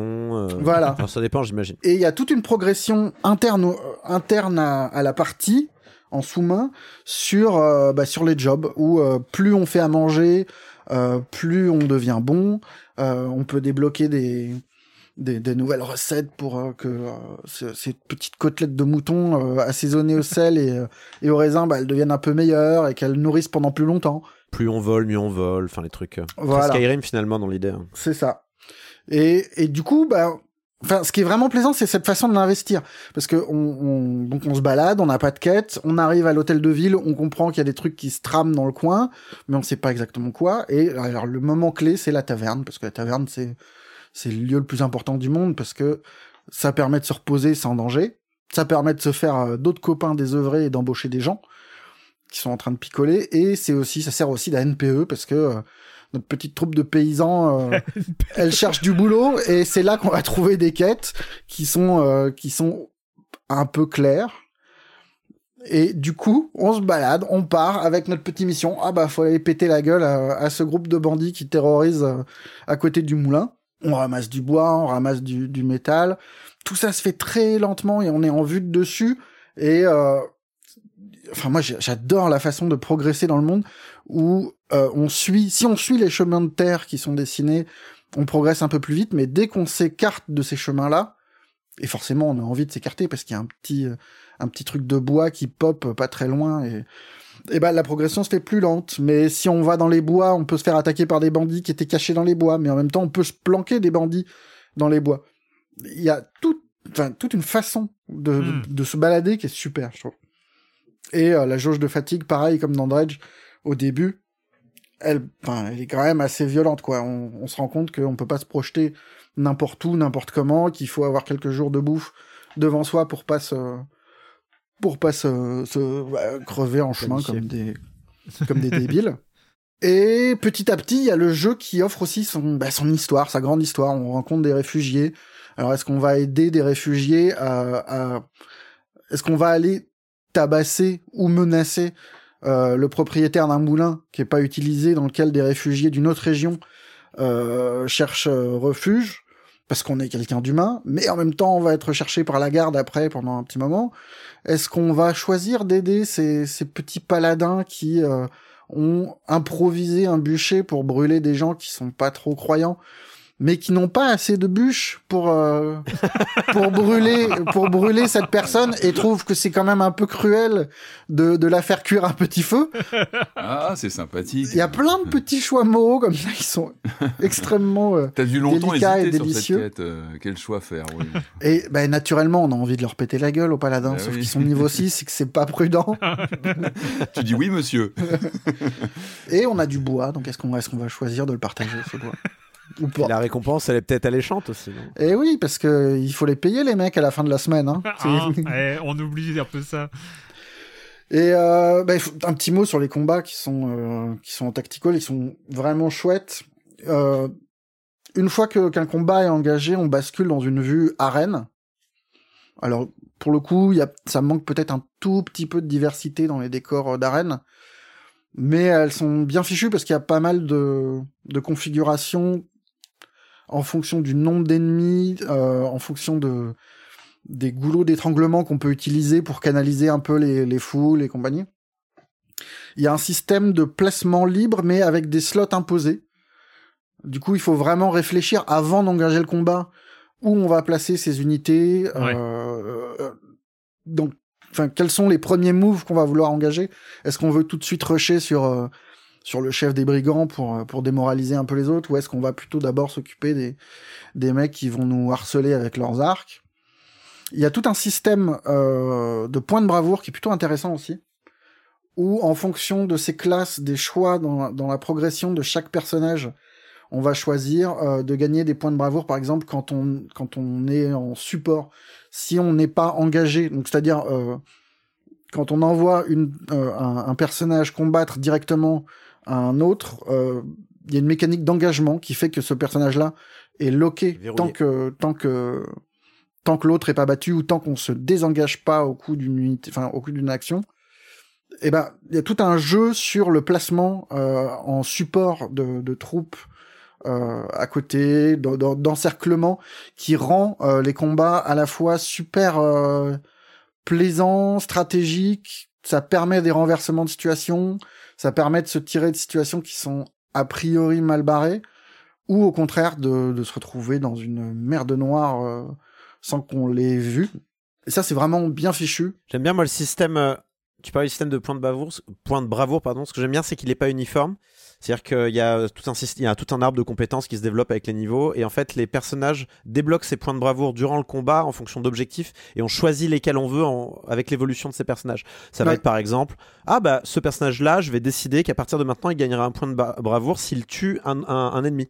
Ou alors euh, ce personnage-là, par exemple un archer, euh, je vais décider qu'il gagne un point de bravoure s'il se retrouve non engagé à la fin de son tour. Et c'est Voilà. que des trucs comme ça. Et on choisit ces, ces, ces objectifs, ce qui fait qu'on peut vraiment personnaliser un peu euh, la manière dont les combats se font au fur et à mesure. Je trouve ça, ça donne de la variété. Et ça, ça apporte, enfin, c'est ce que je disais dans la façon d'investir, euh, d'investir différemment le jeu vidéo. Il y a le jeu très narratif où on te raconte une histoire et où tu t'attaches au personnage en fonction de cette histoire. Là, c'est en fonction de leur build presque. Hmm. Chaque personnage doit avoir son build, il faut le retenir, il faut presque le justifier mentalement pour qu'en combat ça ait du sens et que on se retrouve pas à faire n'importe quoi. Et mine de rien, quand on a euh, une équipe de, euh, de 10 personnes avec un âne en plus, eh ben, c'est bien de leur avoir, enfin, d'avoir, enfin, moi, c'est cette histoire de euh, service culture me permet de me projeter et de savoir qui fait quoi et euh, et un tel est le tank et machin et et ça, ça marche vraiment très très très très bien. T'as pas fait le tour forcément parce que t'as. Ah non, j'ai pas fait le tour parce qu'en gros, il y a quatre quatre grandes régions. Euh, pour l'instant, j'en ai débloqué trois. Il y en a deux où je suis à peu près à l'aise. La troisième, je me fais bien marave quand je m'écarte des, des petits chemins. Mais, euh, mais non, c'est un jeu plein de petites plein de petites surprises, plein de. Ma, ma question, c'est que à, t'écouter, c'est euh, une succession de, euh, de rencontres, de quêtes et de, de, trucs comme ça sur une sorte de voyage. Mais est-ce qu'il y a une trame narrative principale, un grand, la, une grande histoire? C'est un bac à sable, mais chaque région a son scénario principal avec sa petite jauge de progression qu'il va falloir aller chercher. Euh, au bout d'un moment, on comprend assez vite. enfin, en gros, il y a une histoire de peste, il y a une histoire. La première zone, c'est des, des, des, révoltes euh, entre des, des réfugiés et, euh, et la population locale. Après, il y a des histoires de, d'empoisonnement du vin, de trucs. Mais c'est, l'histoire apparaît en fonction de, de ses choix à soi, en fait.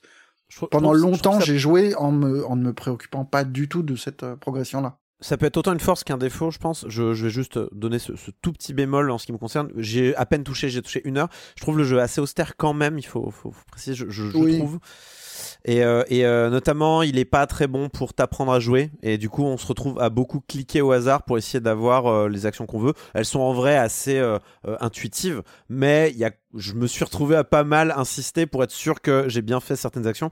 J'avais une clé, par exemple, qui correspondait pas à un coffre, mais j'étais jamais certain que enfin le, le jeu ne me disait jamais par exemple cette clé ne va pas dans le coffre. Et au début j'ai cru je dois mal cliquer je dois faire un truc. Et j'en ai déduit à la fin que c'était pas le cas. Mais en vrai ça c'est un exemple mais c'est c'est c'est vrai pour tout le jeu. Le jeu n'introduit pas grand chose et compte beaucoup sur on va dire nos connaissances de jeux vidéo PC euh, du passé pour les appliquer maintenant à un jeu qui est pas pour les débutants débutants non plus même si et, le, fait que l'histoire soit euh, qu'on arrive on débarque comme ça sur cette euh, grande toile de fond de révolte et tout ça et qu'en fait il n'y ait pas de gentil évident pas de méchant évident et que c'est à toi un petit peu de de, de, de te dépatouiller là-dedans ça ajoute à cet aspect austère et il y a vraiment des moments où je me tirais genre les paysans ou les réfugiés. Enfin, vraiment, euh, je, je savais pas pour qui je devais me battre et ça me stressait un peu. Mais en vrai, c'est toute la logique du jeu et c'est un aspect bac à sable et c'est pas un défaut. Mais voilà, je voulais juste prévenir que bon, le, jeu pouvait être un peu froid de prime abord, mais que... C'est pas le genre le plus chaleureux, c'est sûr. Euh, il regorge un peu d'arbres euh, de compétences et de machin, parce qu'il y, a quatre grands arbres qui sont aussi liés à ta façon de jouer, en fait. Il y a euh, puissance et gloire qui correspond à tes faits d'armes. commerce et artisanat, si tu... Je, je sais pas si tu as choisi, par exemple, d'acheter des, des, trucs dans une ville et de les trimballer jusqu'à une autre ville et de te faire du pognon, c'est ce truc-là qui va qui va qui va se booster. T'as un, un, arbre crime et chaos où là, si tu choisis d'être un voleur, tu peux harceler la garde en permanence. Là, ça, ça va booster vachement cet arbre-là. Trimballe des casseroles sur toi. Voilà. Et t'as un autre truc qui est mystère et connaissance où là, ça va être plus lié à l'exploration, à l'envie de d'aller explorer des petites ruines qui sont qui sont planquées dans, en haut d'une montagne ou des trucs comme ça. Mais, mais je peux voir je peux voir le, le, terrier de lapin que ça peut être ce truc là, ça a l'air d'être euh, si on s'y investit, je pense que ça peut être vénère quoi. ouais. War Tales euh, disponible sur PC, il est à 34 euros. Prix normal. C'est cadeau. C'est cadeau. cadeau, cadeau. Et puisque vous êtes dans Silence on joue, on va terminer, oui, avec un visual novel d'investigation ça s'appelle Process of Elimination. 八つ崎港は私たちの訪れる数日前に島を訪れ職員を全員殺害した八つ崎港はこの洋館の中にいますその通りだ八つ崎港は私たちのすぐそばにいる Process of Elimination en T'es un peu tout seul, Corentin, mais tu as quelque part, tu as choisi d'être tout seul. Tu nous as pas motivé. Tu nous as pas motivé. Ouais, t'as lancé quelques arguments qui étaient genre. N'y jouez vous pouvez venir, mais euh... vous n'êtes pas obligé. je l'ai terminé parce que c'est moi. Voilà, je vais, je vais, on va le dire comme ça. Donc, Process of Elimination, euh, c'est le wannabe. Je, vous me voyez pas faire les air quotes, mais je l'ai fait en gros. C'est le wannabe Danganronpa de Nippon Ichi Software qui est un éditeur que je ne déteste pas, hein, mais bon, ils sortent régulièrement des jeux bof. C'est les rois des jeux bof, en fait. Ils sont très bons pour sortir des jeux bof, c'est un peu leur... euh, c'est un peu leur truc. Euh, et donc, ça raconte l'histoire d'un jeune détective euh, qui. Alors, on s'en fout de leur nom. hein. Ils ont, en fait, ils ont tous des surnoms, les détectives, dans ce monde un peu fantaisiste où il y a une grande alliance des détectives internationales qui gère en gros les. Les grosses affaires de serial killer, parce qu'ils ont un gros problème de serial killer dans, ce monde-là. Euh, il y a un type euh, qui s'appelle le Quartening Duke. Je saurais pas comment traduire ça, mais grosso modo, c'est le, duc de, pff, je sais pas, de la quarantaine, un truc comme ça. Je sais pas trop comment on pourrait traduire ça, mais en gros, c'est un serial killer qui a pour habitude de tuer les gens deux par deux. C'est son grand truc, il tue les gens deux par deux. euh, Ok. euh, et, euh, et c'est- diffusé sur internet euh, souvent. Enfin, genre, il, il fait des shows un peu à la Twitch, euh, il, il live stream ses meurtres un peu. Et du coup, euh, il y a un grand rassemblement de détectives sur une île. Donc, la grande agence des détectives décide de ramener tout le monde, dont notre héros, notre jeune détective, qui, qui, qui se réveille. Il sait pas ce qu'il fout là, mais euh, il, se souvient juste avoir croisé un papy dans la rue et pouf, il, a perdu connaissance, il se réveille sur l'île et il se rend compte que quelque chose ne va pas et que plein de détectives sont sur place. Donc cette grande agence de détectives, plein de détectives qui en font partie sont là. Et euh, manifestement, le duc est parmi nous et il faut trouver qui c'est. Donc euh, d'où le process of elimination suscité. Euh, voilà. Et euh, tous les détectives ont une caractéristique principale qui les détermine euh, parce qu'ils sont très bons dans ce domaine-là. Alors du coup, le nôtre, il est nul à chier, donc c'est incompétent. Mais on a par exemple Fashionista. Enfin là, là, je vous traduis parce que le jeu est pas traduit, bien entendu. C'est un, un VN japonais. De quoi vous parlez? Évidemment que c'est pas traduit. Enfin, c'est en anglais quand même. C'est en anglais. Non, c'est pas en japonais. Je, je n'arriverai pas un. En fait, déjà, je n'aurais pas la capacité, mais en plus, je, ne vous ferai pas l'ou- l'outrance de venir le présenter là. Mais grosso modo, vous avez euh, donc incompétent notre héros, vous avez fashionista, vous avez le mystique, vous avez euh, euh, la, le rat de bibliothèque, vous avez idéal aussi, c'est votre mentor. Vous avez vous avez Teki qui est un gamin en, en fauteuil roulant mais qui est très bon avec les ordinateurs, etc. Vous avez la bagarreuse, vous avez la gourmet, vous avez voilà, vous avez plein plein de types différents. Et là, vous dites, mais Corentin, tu nous décris Danganronpa. Oui, je vous l'ai dit au début de la chronique, soyez attentifs. Allez, Oui. allez, concentrez-vous là. Oui, oui, oui. Euh, oui, c'est Danganronpa. Euh, dans l'idée, ils veulent faire Danganronpa. Sauf que ils n'ont pas les auteurs de Danganronpa et ça se ressent. Et ils n'ont pas non plus l'outrance de Danganronpa. C'est vrai que Danganronpa n'hésite pas à faire des blagues de cul, euh, vraiment limite. N'hésite pas euh, à faire euh, de la violence sanglante, machin. C'est, c'est, c'est, ils le font, mais de manière tellement outrancière dans Danganronpa que ça passe parce qu'on sait qu'on est dans un monde débile et que c'est, euh, voilà, on est, on est, c'est très très punk. Là, ils osent pas. On voit qu'ils osent pas. Dès qu'il y a un meurtre, c'est ouh, on, on- on déplace la caméra juste pour pas voir le sang. Euh, euh, genre, on te décrit les pires horreurs. Genre, oui, le cadavre a été découpé à l'aide d'un, d'un, d'un fil en métal, mais on te montre pas le cadavre. Mais montrez-nous le cadavre, c'est bon, putain. Votre jeu, il va être acheté par personne. On peut être 18 plus, là, c'est bon. C'est- Honnêtement, m- montrez-nous les cadavres. On veut voir du sang. C'est pas possible. Calme-toi, déjà- calme-toi. Tout va bien. Donc, donc déjà ça c'est dommage. Le, alors, que le, alors que le car design est très bon, enfin je, je trouve que le car design est assez frais, assez moderne, il, est, il sort un peu des carcans habituels de, de- de- des visual novels qu'on voit habituellement, et j'ai été plutôt agréablement surpris là-dessus. Je ne pourrais pas en dire euh, de même des décors qui sont très très génériques. Vous- si vous aimez les couloirs sombres, il y en a plein, il y a plein de couloirs sombres, c'est super les couloirs sombres, on kiffe. Les souterrains aussi, ah, on adore les souterrains, vraiment c'est super. Euh, donc ça c'est dommage. Mais même le Alors, pourquoi- Design, là je suis en train de regarder une vidéo, même le Cara Design est vraiment génériquissime. Je trouve pas. Moi, je trouve qu'il est, c'est plutôt pas le car design qu'on voit habituellement pour ce genre de visual novel. Je le trouve plutôt très correct et euh, en fait, je le trouve assez efficace en fait. Euh, mais bref, c'est après, c'est les goûts et les couleurs. Euh, vous me direz que si vous n'êtes pas d'accord, je m'en fiche. C'est mon avis. Vous ne me changerez pas. Je trouve que le car design est plutôt lisse. En fait, disons qu'il y a un car design pour le pour les visual novels qui est un peu le même tout le temps. Et là, ils n'ont pas fait le choix là. Et du coup, je suis content qu'ils l'aient pas fait. Pour le reste, pourquoi je vous parle de ce jeu-là? Parce que je trouve qu'il est intéressant sur la manière dont il mène les enquêtes. Euh, C'est-à-dire qu'en fait, c'est un espèce de grand cluedo. On est dans un manoir euh, pour les deux premières missions et on déplace nos petits détectives qui ne s'entendent pas tous très bien, qui parfois ne n'acceptent pas de prendre des ordres de, petits cons, de, petits cons détectives et euh, font un petit peu leur popote eux-mêmes. Et parfois bah, foncent tête baissée dans des pièges. Du coup, il faut un petit peu parfois agir autour d'eux pour faire en sorte que l'enquête avance et soit terminée dans les temps. Parce qu'en fait, on a donc différents meurtres qui vont euh, arriver au fur et à mesure de, du jeu. Et le but, ça va être de finir en temps de tour, d'avoir récupéré toutes les, euh, pièces à conviction, d'avoir euh, tiré toutes les conclusions nécessaires de ces pièces à conviction, d'avoir analysé toutes les pièces à conviction et euh, ne pas crever dans l'ensemble parce qu'il y a des moments où il y a des pièges, il faut, euh, il faut éviter d'être à la fin d'un tour dans le piège pour mourir, ce genre de choses. Du coup, il y a un petit côté en fait un peu tactical, un peu chelou que t'as pas l'habitude de voir en fait dans un jeu d'enquête, mais qui change grave parce que d'habitude, bah, c'est du point and click ce genre de jeu là, ou alors c'est, ou alors c'est entièrement scénarisé et, on s'en fout. Et non, là en fait, c'est, frais c'est plutôt Mmh, frais, hein. franchement, mmh. c'est.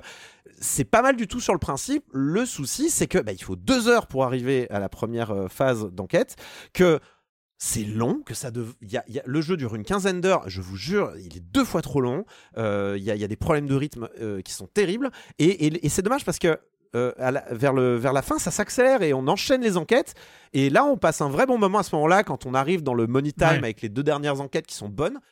Et puis, euh, et puis après, ben, le problème, c'est que, bah, comme j'ai dit au début, ils n'ont pas les auteurs de Danganronpa, ils n'ont pas Ouais. les auteurs de, euh, ils n'ont pas Uchikushi, euh, pour- euh, voilà. Et du coup, ben, euh, ça tombe un peu à plat. On devine quand même assez facilement qui, euh, qui, est le qui sont les méchants, qui sont les gentils. Et surtout, et je ne comprends pas pourquoi ils ont fait ça, mais la toute fin, genre, on sait, normalement dans les jeux d'enquête, et c'était le cas par exemple pour Paranormal Side dont on a parlé il y a quelques temps, tu as une dernière question, tu as le, la question finale, le, le, le- le dernier input Oui. du joueur pour voir si tu as bien compris l'histoire. C'est qui qui, qui, a- qui, qui- a tué tout le monde Au bout d'un moment, merde, il vous retire ça.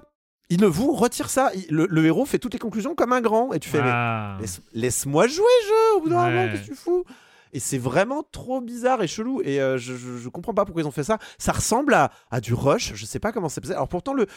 Enfin bon, je- le, jeu est pas, particulièrement au. Alors tout est doublé. euh, il, est, propre. Il, présente propre. Il est pas. Il a des problèmes euh, graphiquement, mais il est propre. Il est bien traduit, tout ça. Mais je, ne comprends pas pourquoi vous nous avez retiré la déduction finale, les gars. Ça se fait pas. Ça se fait pas du tout. Faites-nous pas ça. Donc voilà, je le recommande pas vraiment euh, aux néophytes si jamais vraiment vous êtes en manque de Danganronpa ou genre de choses et que bon, il y a, y a quand même un fond d'histoire qui est un peu agréable vers la fin du jeu, mais le milieu, enfin il y, y a des problèmes de rythme euh, quand même vraiment évidents euh, pendant tout le jeu. Euh, je vous conseille, alors soit vous le trouvez pas cher, auquel cas allez-y si jamais vous. Il est à combien, cam. Il est à 40 euros, ce qui est euh, un prix assez normal pour un jeu de ce type. C'est Ok. c'est bien que ce soit pas à 60. Disons que c'est bien que ce soit pas à 60. On en est là avec les jeux japonais. Mais, mais voilà.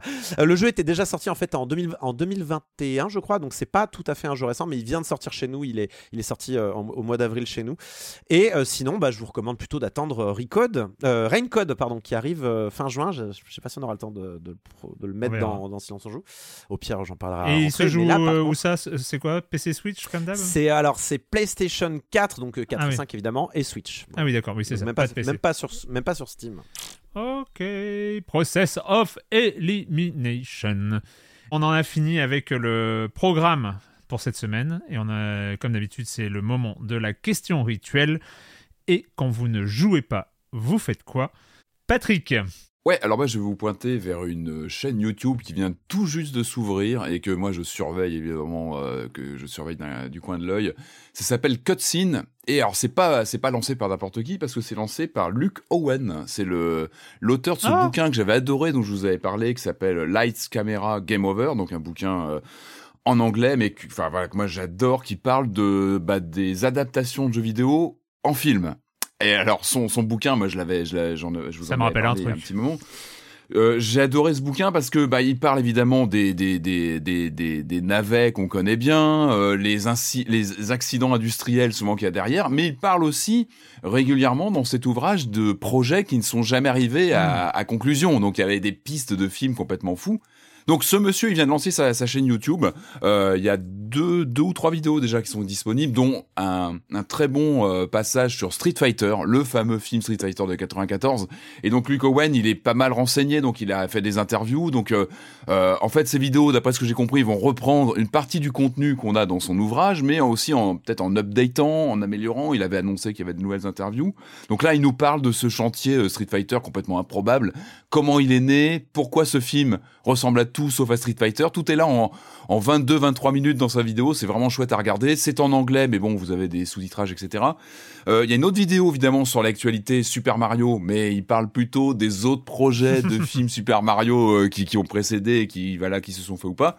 Et il a annoncé que les prochains... euh, prochaines vidéos, notamment la prochaine, ce serait sur le, le projet de film Metroid, euh, Oh. qui ne s'est jamais fait dans les années 90 ou 2000, je crois. Donc voilà, on va surveiller son, sa, sa chaîne YouTube. Donc Cutscene, moi je recommande, c'est vraiment sympa. Et puis, euh, bah ouais, c'est vraiment sympa. Le sujet est, est passionnant. Et sinon, son ouvrage, hein, toujours disponible, euh, que je recommande chaudement. Corentin. Bah alors moi je m'étais dit tiens euh, ça tombe bien parce que j'ai la famille qui vient à Paris donc euh, je vais aller voir une expo. Comme ça je pourrais en parler en silence on joue euh, voilà. Sauf qu'en fait ils sont venus en période en période de vacances scolaires et un lundi. Et en fait le lundi il y a plein de trucs fermés en fait. Je- je- j'ai découvert ça en termes de musée et compagnie.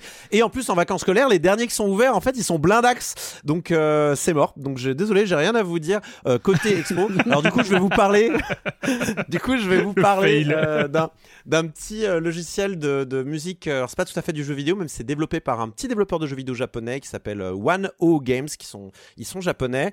Et ils ont fait un jeu qui s'appelle Dungeon Witches et en fait ils ont euh, fait euh, le, le soft qu'ils ont fait après est un logiciel de composition musicale qui s'appelle Lovely Composer et je, je, je, je, je me suis remis un petit peu à la composition un tout petit peu hein. vous n'allez pas me demander mon, mon EP il est pas prêt Euh, mais euh, c'est super chouette c'est très mignon c'est une interface pixel art toute mimi euh, et euh, c'est euh, ça fait plein de choses à votre place pour que la composition soit facile.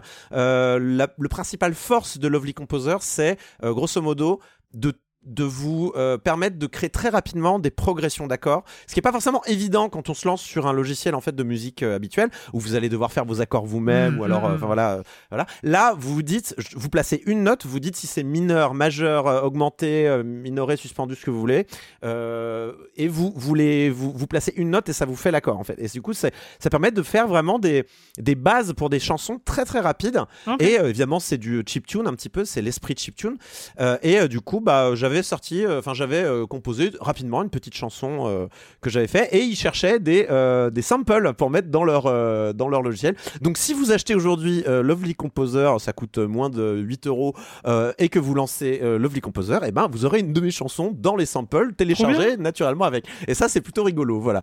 Donc, jetez un œil si vous voulez, et, et c'est bien. Et enfin, moi, j'aime bien ce genre de petits projets-là, et euh, bah, du coup, ça me donne envie de me mettre à Fruity Loops, que j'ai lancé il y a pas longtemps aussi, pour regarder comment ça fonctionne. Ça a l'air d'être une autre limonade quand même. Enfin, on va voir de quoi. J'en parlerai peut-être dans un autre euh, quand vous ne jouez pas. Ok. Marius? Moi, je vais parler d'une bande dessinée qui s'appelle Environnement toxique, euh, qui est parue chez Casterman. C'est euh, une bande dessinée de Kate Beaton, qui est canadienne, et qui, qui, qui fait son petit poids, ça doit être 400 pages, un truc comme ça, qui raconte comment... C'est une autobiographie, mais c'est un livre documentaire, mais c'est aussi une autobiographie, enfin c'est vachement dense. Euh, c'est comment elle a passé euh, la fin de son adolescence, enfin le début de sa vie d'adulte, en fuyant euh, sa terre d'origine de Cap-Breton où il y a rien à foutre, avec une dette étudiante pas possible à rembourser, en s'embauchant dans des exploitations de schisme de sable bitumineux au Canada, et comment elle a passé deux ans sur des exploitations euh, là-bas, avec euh, tout un tout un aspect documentaire sur euh, la vie des travailleurs là-bas, la- le- ce qu'ils foutent, comment comment on vit dans des endroits qui n'existent pour rien d'autre que pour retourner la terre, la détruire et exploiter un pétrole euh, qui est à l'époque euh, qui semble pas cher et, euh, et c'est un peu le- la, la ruée vers l'or du début des années 2000 et comment aussi euh, on traverse euh, cet environnement en étant une meuf parce que c'est évidemment un environnement quasiment euh, 100% masculin. Euh, le livre est super fort, super maîtrisé dans l'écriture et dans la distance euh, à l'autobiographie, euh, à ce qui lui est arrivé, parce qu'il lui arrive des trucs. Et c'est un non non, c'est un livre vraiment brillant, très intelligent. Tu redonnes le titre? Ça s'appelle Environnement toxique, Ok. euh, qui était paru. euh, Non non, mais c'est un très beau bouquin. Franchement, très réussi. Super. Euh, ça coûte quand même une trentaine d'euros, mais c'est, euh, ça fait partie des, des, des bandes dessinées, je pense, qui pourraient, qui devraient euh, parler à plein de monde et, euh, et qui méritent d'être, voilà, d'être lues. Moi, pour ma part, ce week-end, c'était la, l'annuelle fête des tulipes à Saint-Denis. C'est la grande fête de Saint-Denis, la fête des tulipes. Les Dionysiens le, le savent bien. Et en fait, euh, j'y suis allé dimanche et euh, on a eu de la chance. J'avais pas trop regardé le programme. Et en Vous fait, il y a plein quoi de. Vous mangez des tulipes? Non, on les regarde. A- Spécule sur c'est- des tulipes. Ouais. C'est sur le- les jardins de la Légion d'honneur à Saint-Denis euh, qui, euh, où Ah il y a oui, des, parterres de tulipes euh, qui sont magnifiques. Et en fait, il y avait, a des spectacles. Et moi, j'ai, on est tombé sur la compagnie euh, Scratch, qui est une compagnie belge euh, qui faisait un spectacle cirque un peu moderne. Donc, c'est toujours entre théâtre et cirque et euh, jonglage et, et tout ça. Et ça s'appelait Drache National. Euh, donc la compagnie, euh, je, je, signale parce que c'est un spectacle qu'ils ont lancé en printemps 2023, donc euh, il est possible qu'il tourne et que vous ayez l'occasion par hasard dans des festivals, dans des trucs comme ça de, de voir. Et il y a un côté, voilà, c'est un spectacle ultra décalé, super pour les enfants, avec plein de sous-textes, plein de trucs, vraiment, vraiment super, très émouvant sur la fin et vraiment sur euh, la vacuité de la vie et euh, ce genre de choses. Enfin, il y a vraiment des, des, ch- des choses vraiment super. Euh, donc voilà, Drache National par la compagnie Scratch, petit spectacle de cirque que je vous conseille. Eh bah écoutez, c'est fini euh, pour cette semaine. Et puis euh, bah on se retrouve euh, lundi à 13h, euh, lundi prochain à 13h euh, sur Twitch pour Gâchette Gauche. Et puis bah, la semaine prochaine, comme d'habitude, pour parler de jeux vidéo euh, sur libération.fr et sur les internets. Je vous ai pas demandé, je vous ai pas dit merci à tous les trois. Merci à tous les trois. Mais de rien. Voilà, c'est Eh. cool. Merci à toi. Voilà. Eh, on dit jamais merci à toi. Ouais, oui, hein. parce que tu sais, je, je suis en speed à la fin, je fais bla, bla, bla, bla. Et puis je finis en disant euh, à la semaine prochaine sur libération.fr et sur les internets. Ciao. Ciao. Ciao. Ouais, c'est ça. ouais.